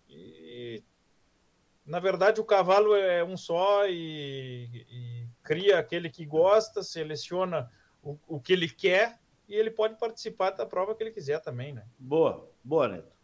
Felipe, vamos tentar te ouvir para começar a se despedir também, Felipe. Não, o Caco falou do, do, do, do tropeção do, do Pablo. O, o, poucas vezes se viu animais da, da marca dele em exposição, né? Esse cavalo é RP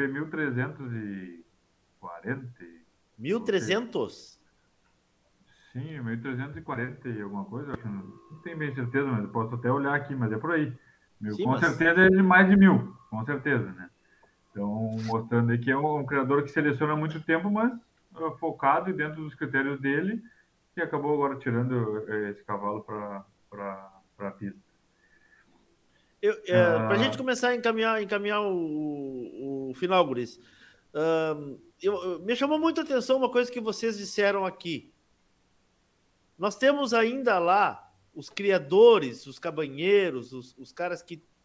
Os criadores realmente na essência do cavalo. Nós temos muito isso lá ainda.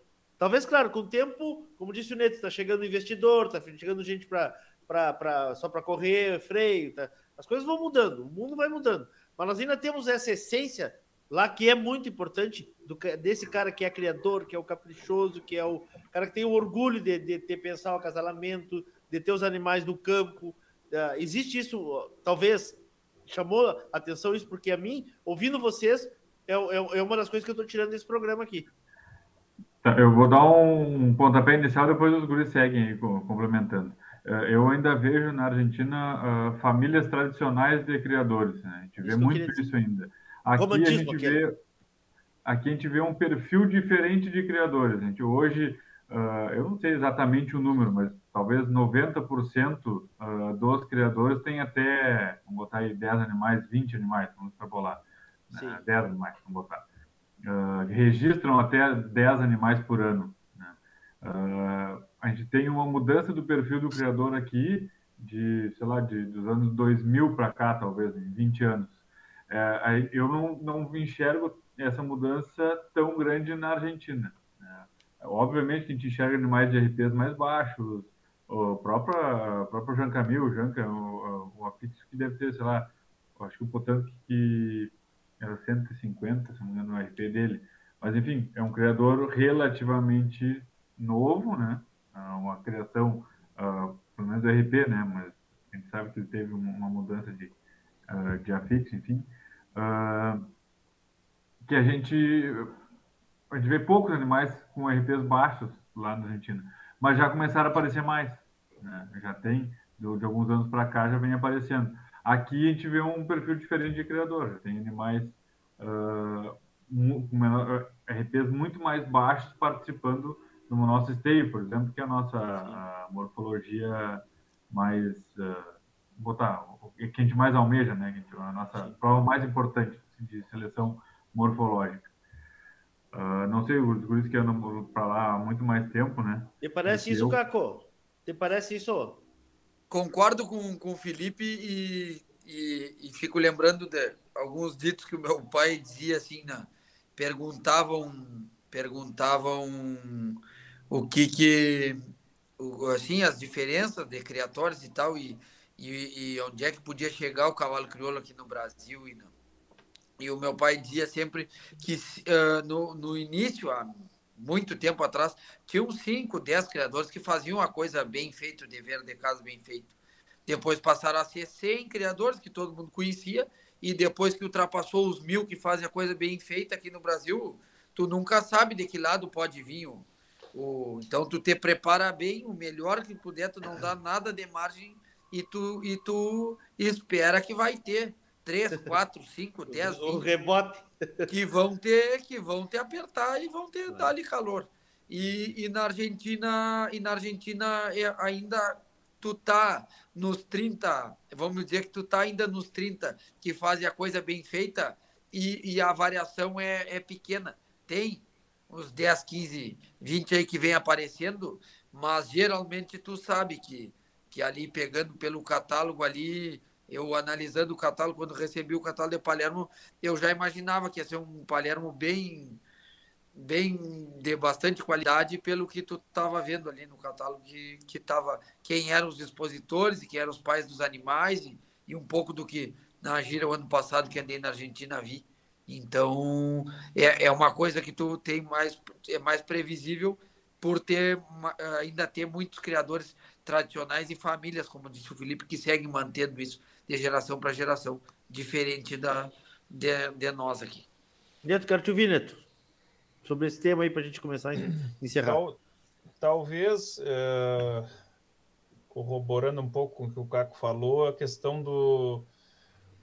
É, men, é, menos gente compartilhando, entendeu? Menos, menos os criadores, apesar daquilo que falamos antes, de, de, de uns uh, fazerem gauchadas para os outros, eles compartilham menos uh, o seu, o seu, os sangues utilizados em cada propriedade. Então, isso aí é, é menos comum. Aqui a gente tem muito acesso, nosso, nosso sistema comercial, digamos assim, nos permite hoje. Aqui nós temos uma democratização da genética, que claro. eu digo isso há vários anos aqui, né? Com certeza. A gente tem acesso. É difícil. Olha, são uma ou duas cabanhas aí que não, não assim, não compartilham de jeito nenhum, logicamente, por sua estratégia comercial, né? Até porque muitas vezes te ajuda na hora que tu vai vender os filhos, né? Mas a maioria ajuda núcleo, né? Até essas que não, que não, não costumam compartilhar, às vezes colaboram com o núcleo aí, a gente tem claro. é, o, o poder de poder ter acesso, né? Então, isso, isso aí colabora muito para isso aí que o Caco falou, é, que o tio alemão falava, é, é, emparelhou a coisa e todo mundo virou cabanheiro da, daqueles minuciosos. Eu digo hoje, tu pegar uma potranca para cuidar, tu tem que ter coragem, porque para tu conseguir botar ela em esteio é difícil. Vale é muito. Pra, o, pra, o Thiago, o Thiago que está lá na Argentina, do Thiaguinho Lima, está dizendo o seguinte, ó, que o Ricardo Otto da quarta melhor fêmea é um, é um, é um criador novo, Caco. O Ricardo de Otto. Não, mas não, não é, é novo, passa, não. passa longe. Para novo não serve. Não, não, não. novo. novo é, é o Neto, é craque, que, tem, que tem um e meio, né? E é, ah. é craque. E é craque. Não.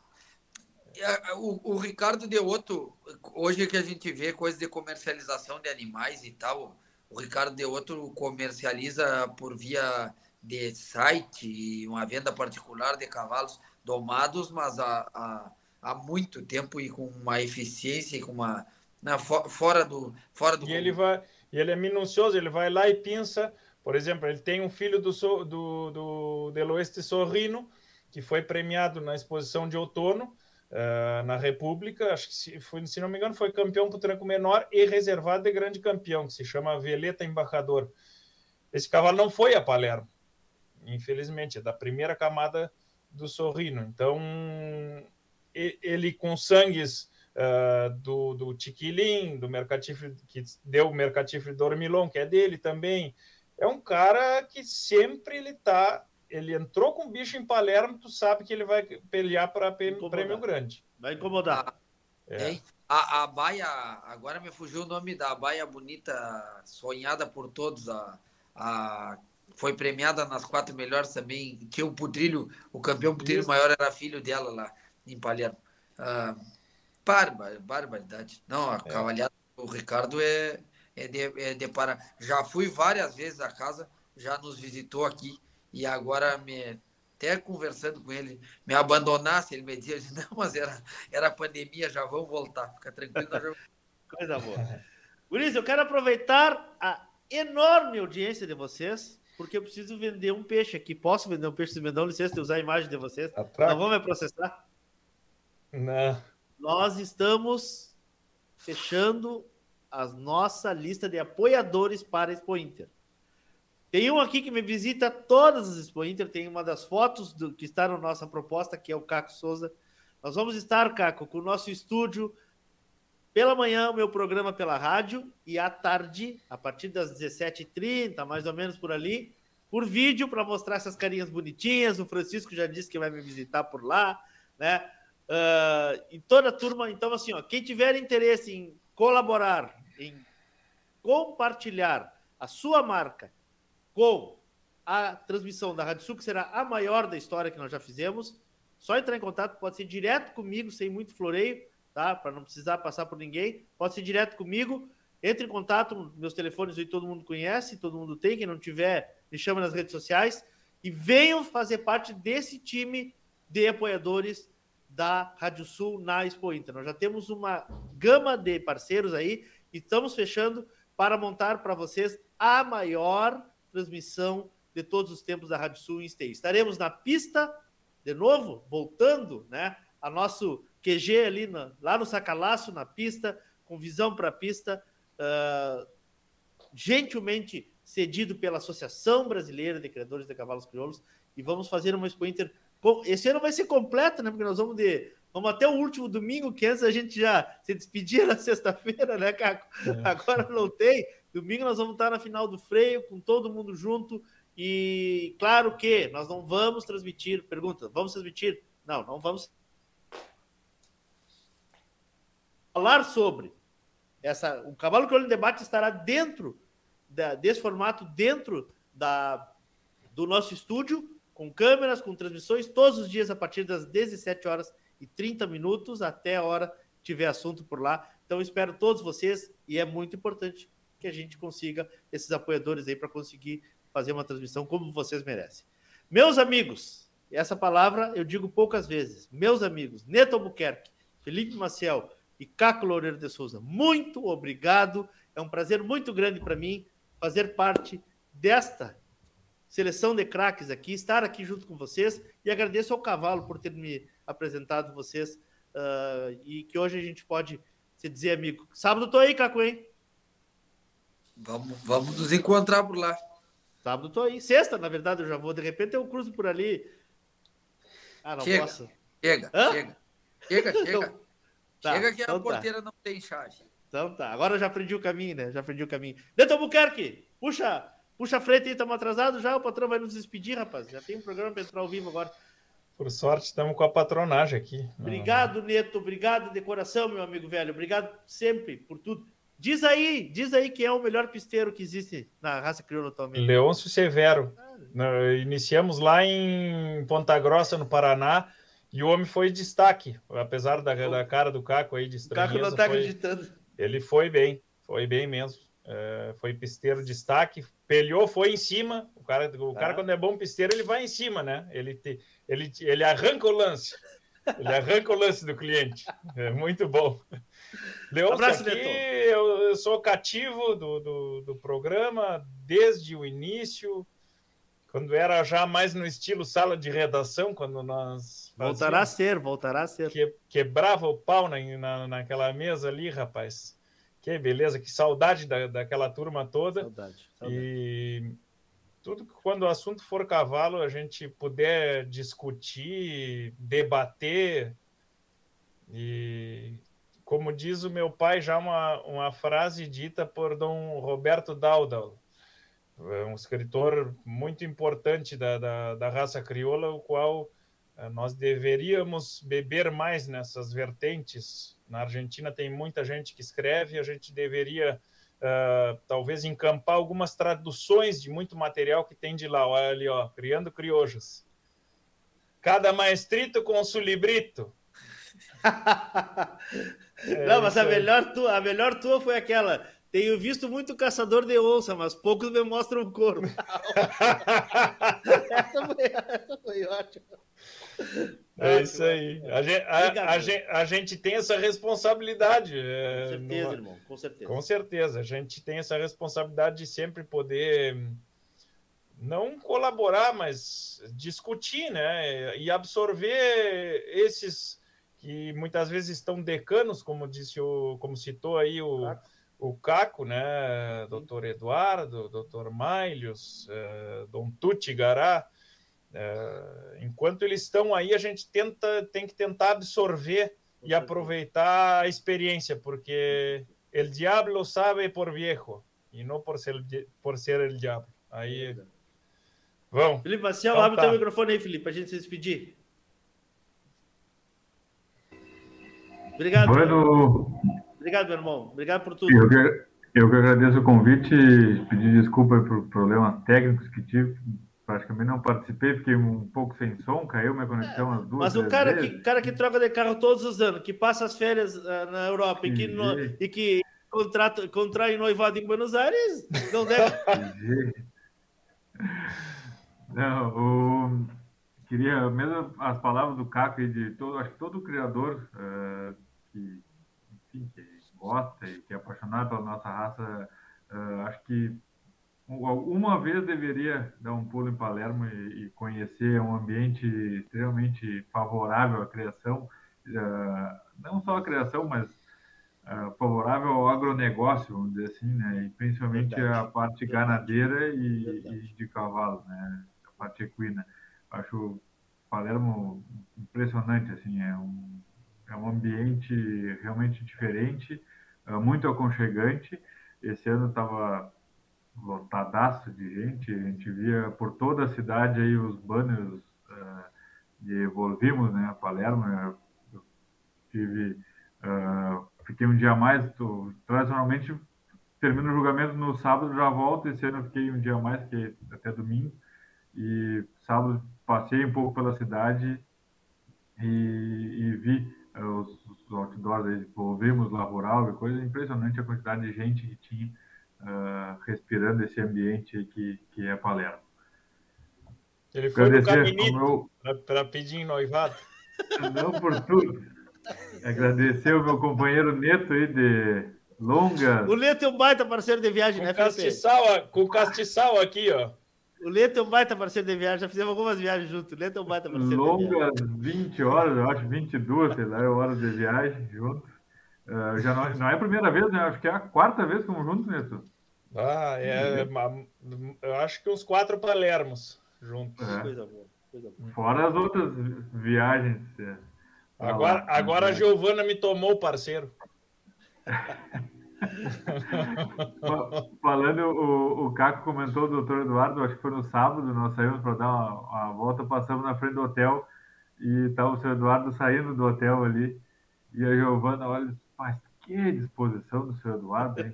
mais de 90 anos caminhando, e nós já tínhamos visto ele entrando num táxi na saída lá da, da rural. Não tem então, tempo ruim. O que é, o que é a disposição do seu Eduardo, né? Eu lembro Coisa que ela boa. chamou a atenção.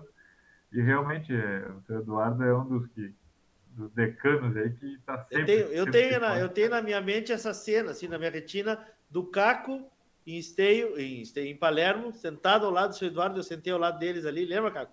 E ouvi claro. as observações do homem ali, impressionante, impressionante. É uma aula de vida, de uma lição de vida, uma lição de, de, de civilidade, tudo isso. O homem é, é completo, né, Caco?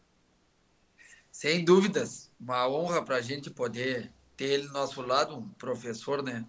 Já ensinou tanta gente e é só de poder estar tá acompanhando ele e, e agora em Palhares voltou realizado, encontrou a turma dele e, Imagina.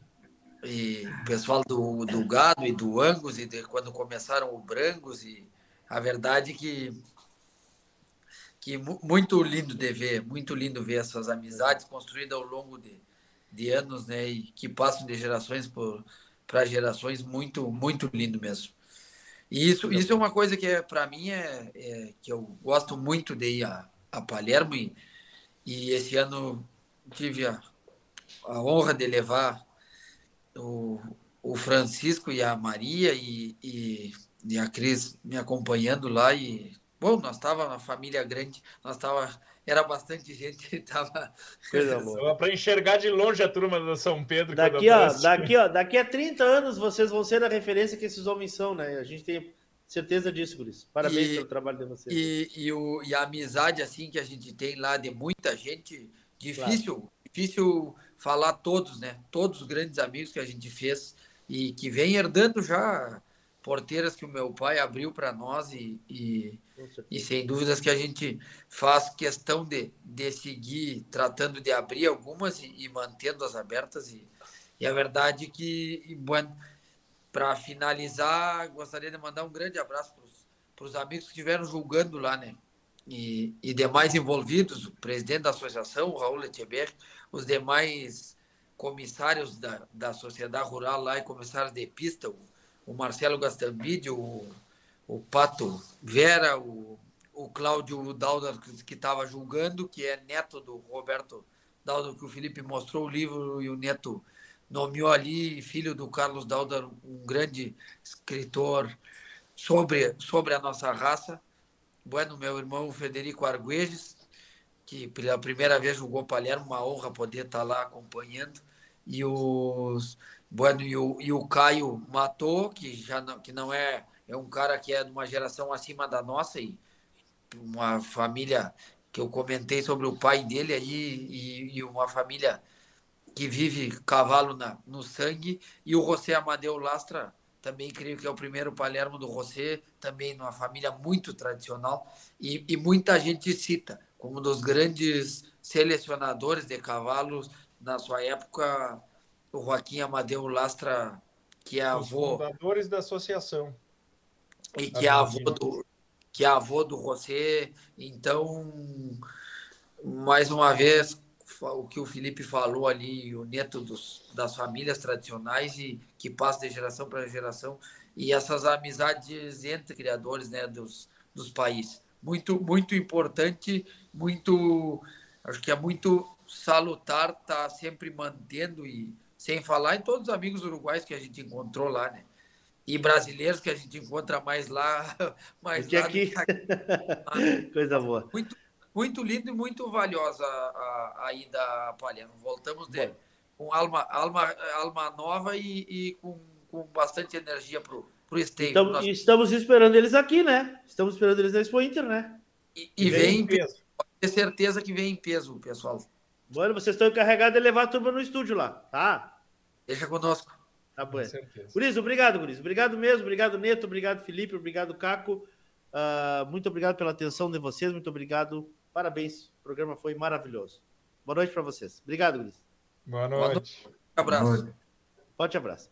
Bom, eu fico aqui em voo solo para me despedir de vocês. Uh, lembrando os amigos que o programa Cavalo Colo Debate, todas as terças-feiras, está no ar a partir das 20 horas com o apoio de Parceria Leilões, Porto Martins Crioulos, Terra Sol Toyota, Tim Donadel, Celaria Alguim, Central de Reprodução Schmidt Gonzalez, Fazenda Sardica, Banha Três Taipas, numa parceria com JG Martini Fotografias. Este programa está disponível nas nossas plataformas do YouTube e do Facebook, né? E amanhã estará em podcast nas plataformas de áudio, no teu agregador favorito de podcast, no Spotify da Regional por Excelência, SoundCloud, enfim, plataforma que tu usares aí, ele está disponível. Eu volto terça-feira que vem, se Deus quiser e Ele há de querer. Muito, muito, muito, muito obrigado pela audiência, pela parceria de vocês, pela fidelidade, por estarem sempre aqui com a gente. E esses três craques aí, Felipe, Neto e Caco, amigos que a raça crioula nos deu e que são hoje uma referência do cavalo crioulo por onde passa. Um beijo no coração de todos Queiram bem, não custa nada. Até semana que vem. Boa noite. Fui. A Radiosul.net apresentou o programa Cavalo Crioulo em Debate.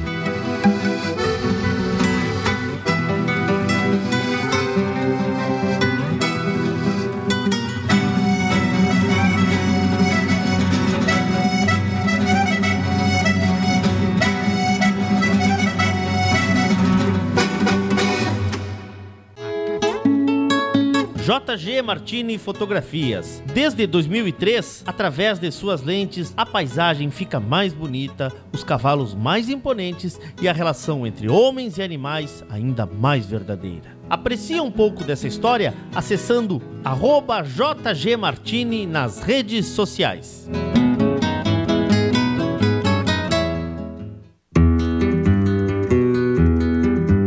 A vida é feita de fases e etapas e nossos cavalos crioulos nos ensinam a esperar. Esperar o tempo certo, esperar o momento chegar. E ele chegou. A mesma base, a mesma filosofia, a mesma genética, mas com um novo rumo. Lauro Martins e família apresentam Porto Martins Crioulos.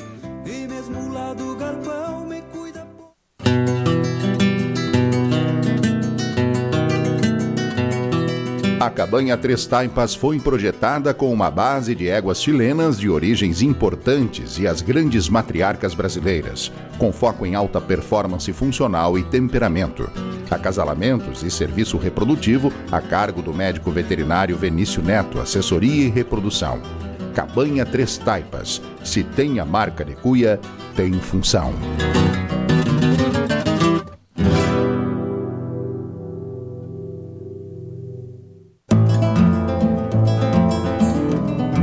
Central de Reprodução Schmidt Gonzalez, na vanguarda dos serviços de biotecnologia da reprodução há mais de 10 anos. Congelamento de sêmen e embriões, transferência de embriões, sexagem, habilitação para exportação de material genético e o que há de mais moderno na área da reprodução de equinos. Acompanhe nosso Instagram, Central Underline Schmidt Gonzalez. Central de Reprodução Schmidt Gonzalez.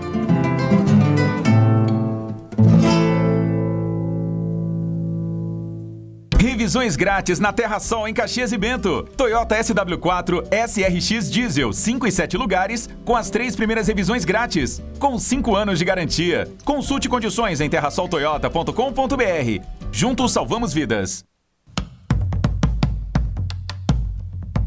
Fazenda Sarandi, há seis décadas desenvolvendo o agronegócio em São Lourenço do Sul e região, com excelência no cultivo de arroz, soja, milho, na criação de gado angus e do cavalo crioulo. Fazenda Sarandi, qualidade a gente faz aqui.